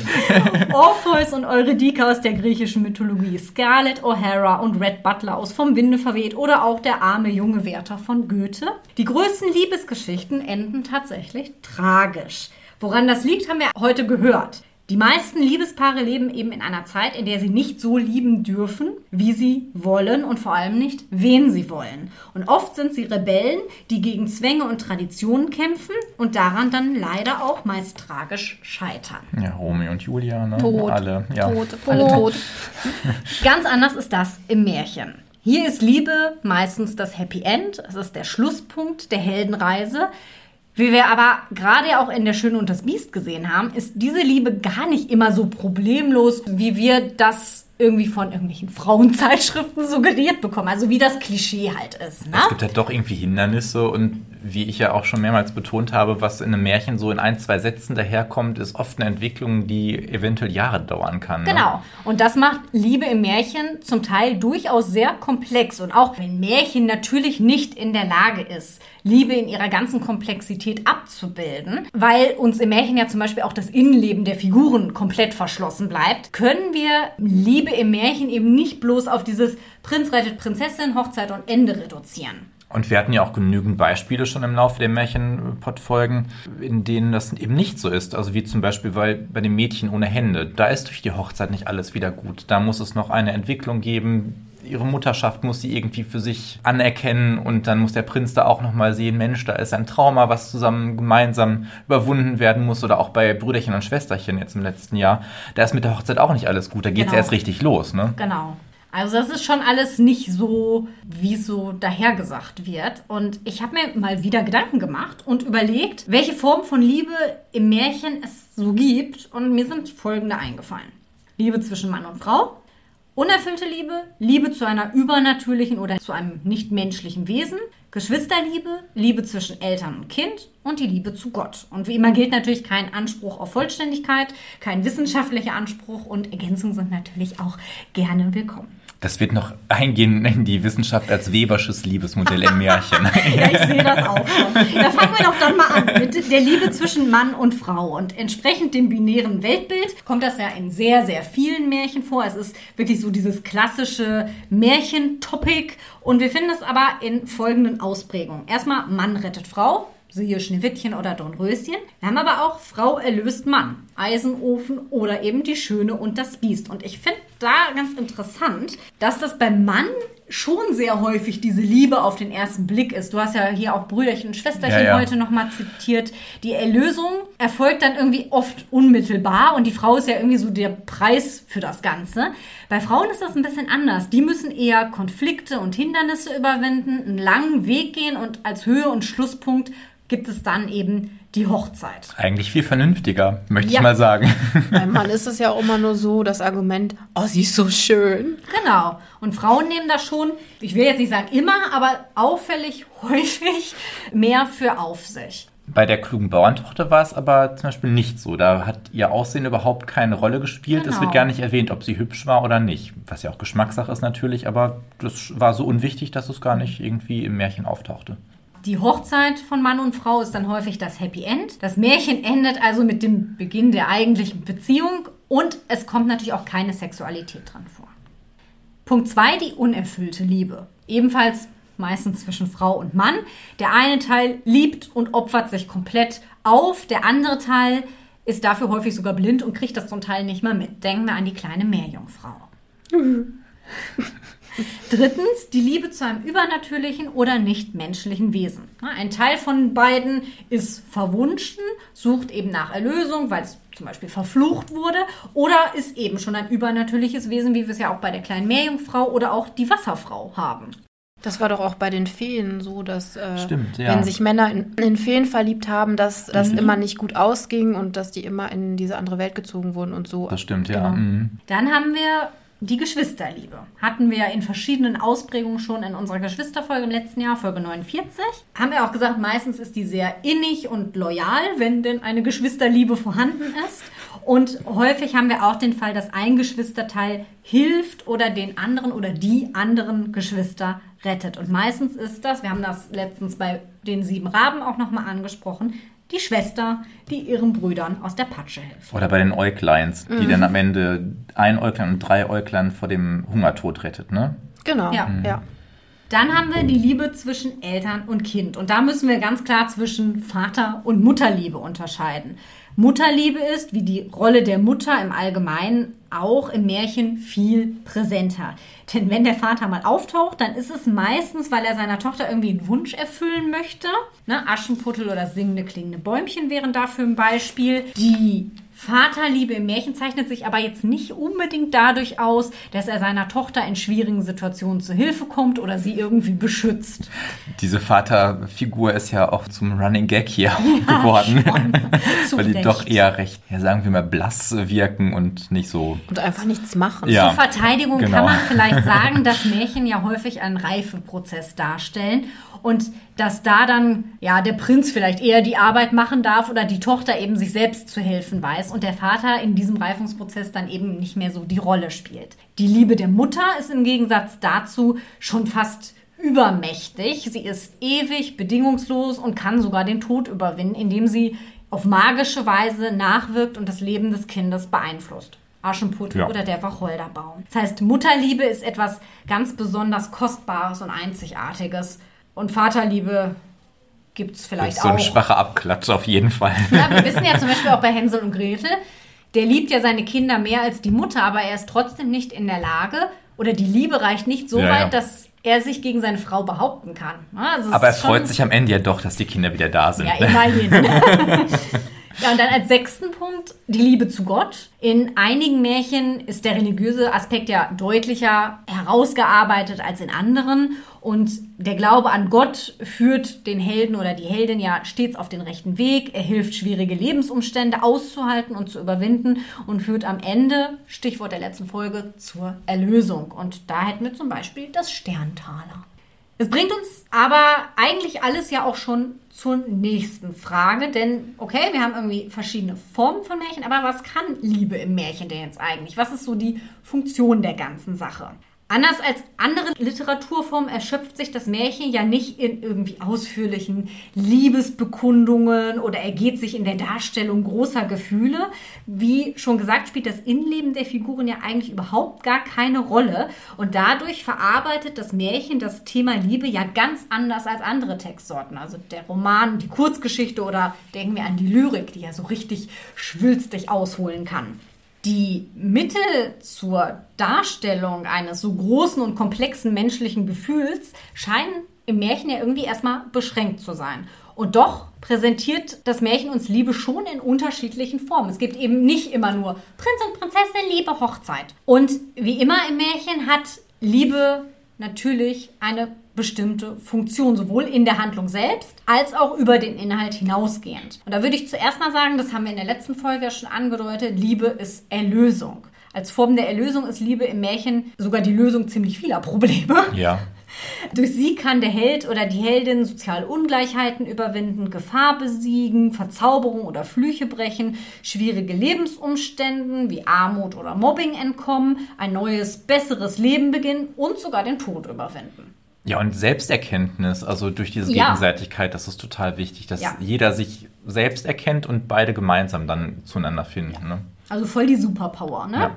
Als zweiten Punkt würde ich sagen, dass Liebe auch Belohnung ist. Auch im Hinblick auf das Motiv Liebe greift, glaube ich, wieder so diese didaktische Funktion von Märchen. Also wenn du bereit bist, Konflikte auszuhalten, anzunehmen und dich mit ihnen auseinanderzusetzen, steht am Ende halt die Liebe als Belohnung. So ein ganz bisschen steckt da ja vielleicht auch so drin, für die Liebe lohnt es sich zu kämpfen oder vielleicht muss man in Bezug auf Märchen sogar eher sagen, für die Liebe muss man kämpfen, weil siehe Schöne und das Biest zum Beispiel, sie ist eben nicht sofort da und alles ist prima, sondern du hast schon einen weiten Weg zu gehen. Naja, was heißt kämpfen? Das ist immer relativ, würde ich sagen. Aber auf jeden Fall ist es unerlässlich, dass man lernt, sich selbst irgendwie zu schätzen und zu wissen, wer man selbst ist, was man mag, was man nicht mag, was man will, was man nicht will. Und dass der Partner, die Partnerin das genauso macht und dann beide irgendwie einen gemeinsamen Nenner finden, auf dem es dann funktionieren kann. Also es ist auf jeden Fall auch Arbeit. Auf jeden Fall. Wie hat Happe Kerkeling als Evi von Dampten gesagt? Liebe ist Arbeit, Arbeit, Arbeit. Aber dadurch ist das ja auch sehr aktuell, ne? Weil im Prinzip ist es ja auch so, man muss sich erstmal kennenlernen und man muss auch immer wieder irgendwie Konflikte austragen. Wenn wir versuchen würden, dieses ganze recht komplexe Thema zusammenzuführen, glaube ich, kann man zum einen sagen, dass Märchen, obwohl sie als literarische Form auf Einfachheit ausgelegt sind und auf die Schilderung großer Gefühle eben verzichten, durchaus Liebe in verschiedenen Formen abbilden. Check? Auf jeden Fall. Und Check. auch große Liebe. Absolut. Also ich würde sogar sagen, die Liebe im Märchen ist sehr mächtig und erscheint in ihrer Darstellung natürlich oft irgendwie nicht so von dieser Welt, weil sie ja auch magische Aspekte beinhalten kann oder eben auf diesen ersten Blick passiert. Sie ist ja auch der Endpunkt in vielen Märchen. Die Hochzeit eben meist der Schluss. Sie endet da, wo die eigentliche Beziehung beginnt. Nichtsdestotrotz ist Liebe Teil der Handlung und muss sich oft vielen Herausforderungen stellen. Liebe im Märchen bedeutet aber auch Happy End und der Weg dahin ist aber meistens sehr lang und beschwerlich, also gar nicht so easy peasy. Also was würdet ihr so sagen? Wie unrealistisch ist das Bild, das Märchen von Liebe vermittelt tatsächlich? Also ich finde es meistens gar nicht so unrealistisch, wenn man die Texte meiner Meinung nach richtig liest. Wie gesagt, was so in ein, zwei Sätzen da so erzählt wird, das braucht im wahren Leben wirklich Jahre eventuell. Und das sind ja schon krasse Bilder auch, die Dämonen der Vergangenheit, die überwunden werden müssen. Zum Beispiel wirklich irgendwelche Traumata, wie bei dem Mädchen ohne Hände, das fällt mir jetzt wieder ein. Das sind ja richtig krasse Sachen, die da drin stecken. Und das dann hinter sich zu lassen, muss man erstmal selbst schaffen und dann gemeinsam. Am Ende steht ja dann wirklich, wie du sagst, diese Liebe. Und ganz, ganz, ganz lange nach der Hochzeit. Dann steht das Glück. Also im Märchen sind ja eigentlich immer Liebeshochzeiten und ich finde dadurch, dass äh, du das erzählt hast, dass das in der Romantik auch so aufgekommen ist, dass man dann aus Liebe auch geheiratet hat, nicht nur, weil man halt sich sozial auch absichern wollte, finde ich, passt das sehr gut und auch sehr gut für die Zeit, dass es eigentlich immer Liebeshochzeiten sind, weil das ist ja jetzt nicht thematisiert, dass mal jemand heiratet, weil der andere halt die Kohle braucht oder so. Außer beim Blaubart, ne? Aber da ja. ist dann ja. das Ende auch ziemlich Stimmt. dramatisch, ne? Stimmt. Genau, und dann geht es da auch nicht gut. Genau. Dann muss halt einer sterben. ja, also ich würde mich da auch anschließen. Also ich finde so unrealistisch, wenn man ein bisschen näher hinguckt, ist das gar nicht. Uns bleibt halt häufig eben immer dieses Prinz heiratet Prinzessin und küsst sie wach und fertig. Und er hat sie aber eigentlich nur drei Sekunden gesehen, aber findet sie halt schön. Das ist irgendwie so das, was im Kopf bleibt, genauso wie dieses Happily Ever After, ne? Also für immer und ewig und das war's. Aber was oft verkannt wird bei dieser klischeehaften Darstellung ist, dass ja schon im Märchen immer Herausforderungen geschildert werden. Ich meine, die sind ja alleine dadurch, dass sie oft nicht realistisch sind, weil sie einen magischen Aspekt haben, sind sie ja nicht wortwörtlich zu nehmen, sondern es wird ja von dir schon verlangt, dass du erkennst, ja, okay, wir reden hier von Problemen. Und damit die am Ende überhaupt zu diesem Happy End kommen können, müssen sie diese Probleme meistern. Und Probleme in einer Beziehung meistern ist eben die Arbeit, die du leisten musst. Liebende gehen im Märchen eben wortwörtlich bis ins Ende der Welt, überwinden Glasberge, besiegen Riesen, Drachen, Löwen, sonstige Ungeheuer. Und ich finde schon, also wenn man jemanden hat, den man wirklich liebt und der ihn auch wieder liebt, ist das eine Sache, die man auf sich nehmen kann. Ja, also ich finde, Märchen zeigen dadurch, hey, das ist schon möglich, aber nicht, wenn du nur rumsitzt und nichts machst. Es fällt ja nicht in den Schoß, genau. nein, und nicht irgendwie bei Parship oder sonst wo anmelden und hallo, wie geht's dir, wollen wir uns mal treffen? Ja. Oh, erster Kaffee, Heirat und sieben Richtig, Kinder. Genau.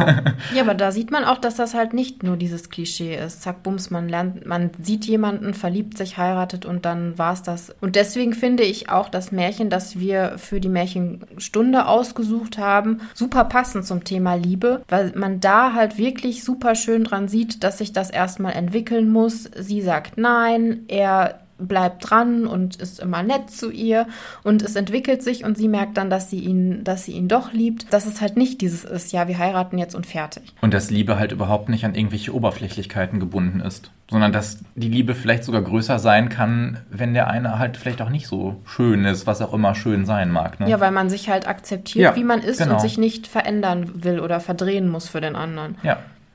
Ja, und ich finde, das sind ja auch Botschaften, die immer noch funktionieren und aktuell sind, obwohl natürlich das Bild und das Leben in der damaligen Zeit oder die Motive, wie schön das Biest sind ja zum Teil noch viel älter, ein ganz, ganz anderes war. Ja, aber dadurch kann man sich da auch schön irgendwie, finde ich, rückbesinnen und sich diese Sachen halt einfach rausziehen, weil die wichtig für, für jegliche Beziehungen sind. Jo, würde ich auch sagen. Ergänzung? Ja, also nochmal der Verweis, wir haben ja heute überwiegend über diese binäre heteronormative Liebe, die wir im Volksmärchen eben gattungsbedingt finden, gesprochen. Für diejenigen, die jetzt vielleicht ein bisschen enttäuscht sind, dass wir hier nichts über gleichgeschlechtliche Liebe gesagt haben, dem sei nochmal wirklich unsere Diversity-Folge, die Folge 15 meine ich, ans Herz gelegt. Da haben wir ziemlich ausführlich über so manchen Aspekt gesprochen. Und nur weil in dem Märchen da Mann und Frau sind, heißt das nicht, dass es nicht auch zwischen Mann und Mann oder Frau und Frau oder welchem Geschlecht auch immer möglich wäre. Love is everywhere. Oh. ja, in dem Sinne würde ich sagen, schicken wir euch ganz viel Liebe. Vielen lieben Dank fürs Zuhören. Und wenn die Jenny nicht vom Prinzen weggeholt wurde, dann hören wir uns in der nächsten Folge.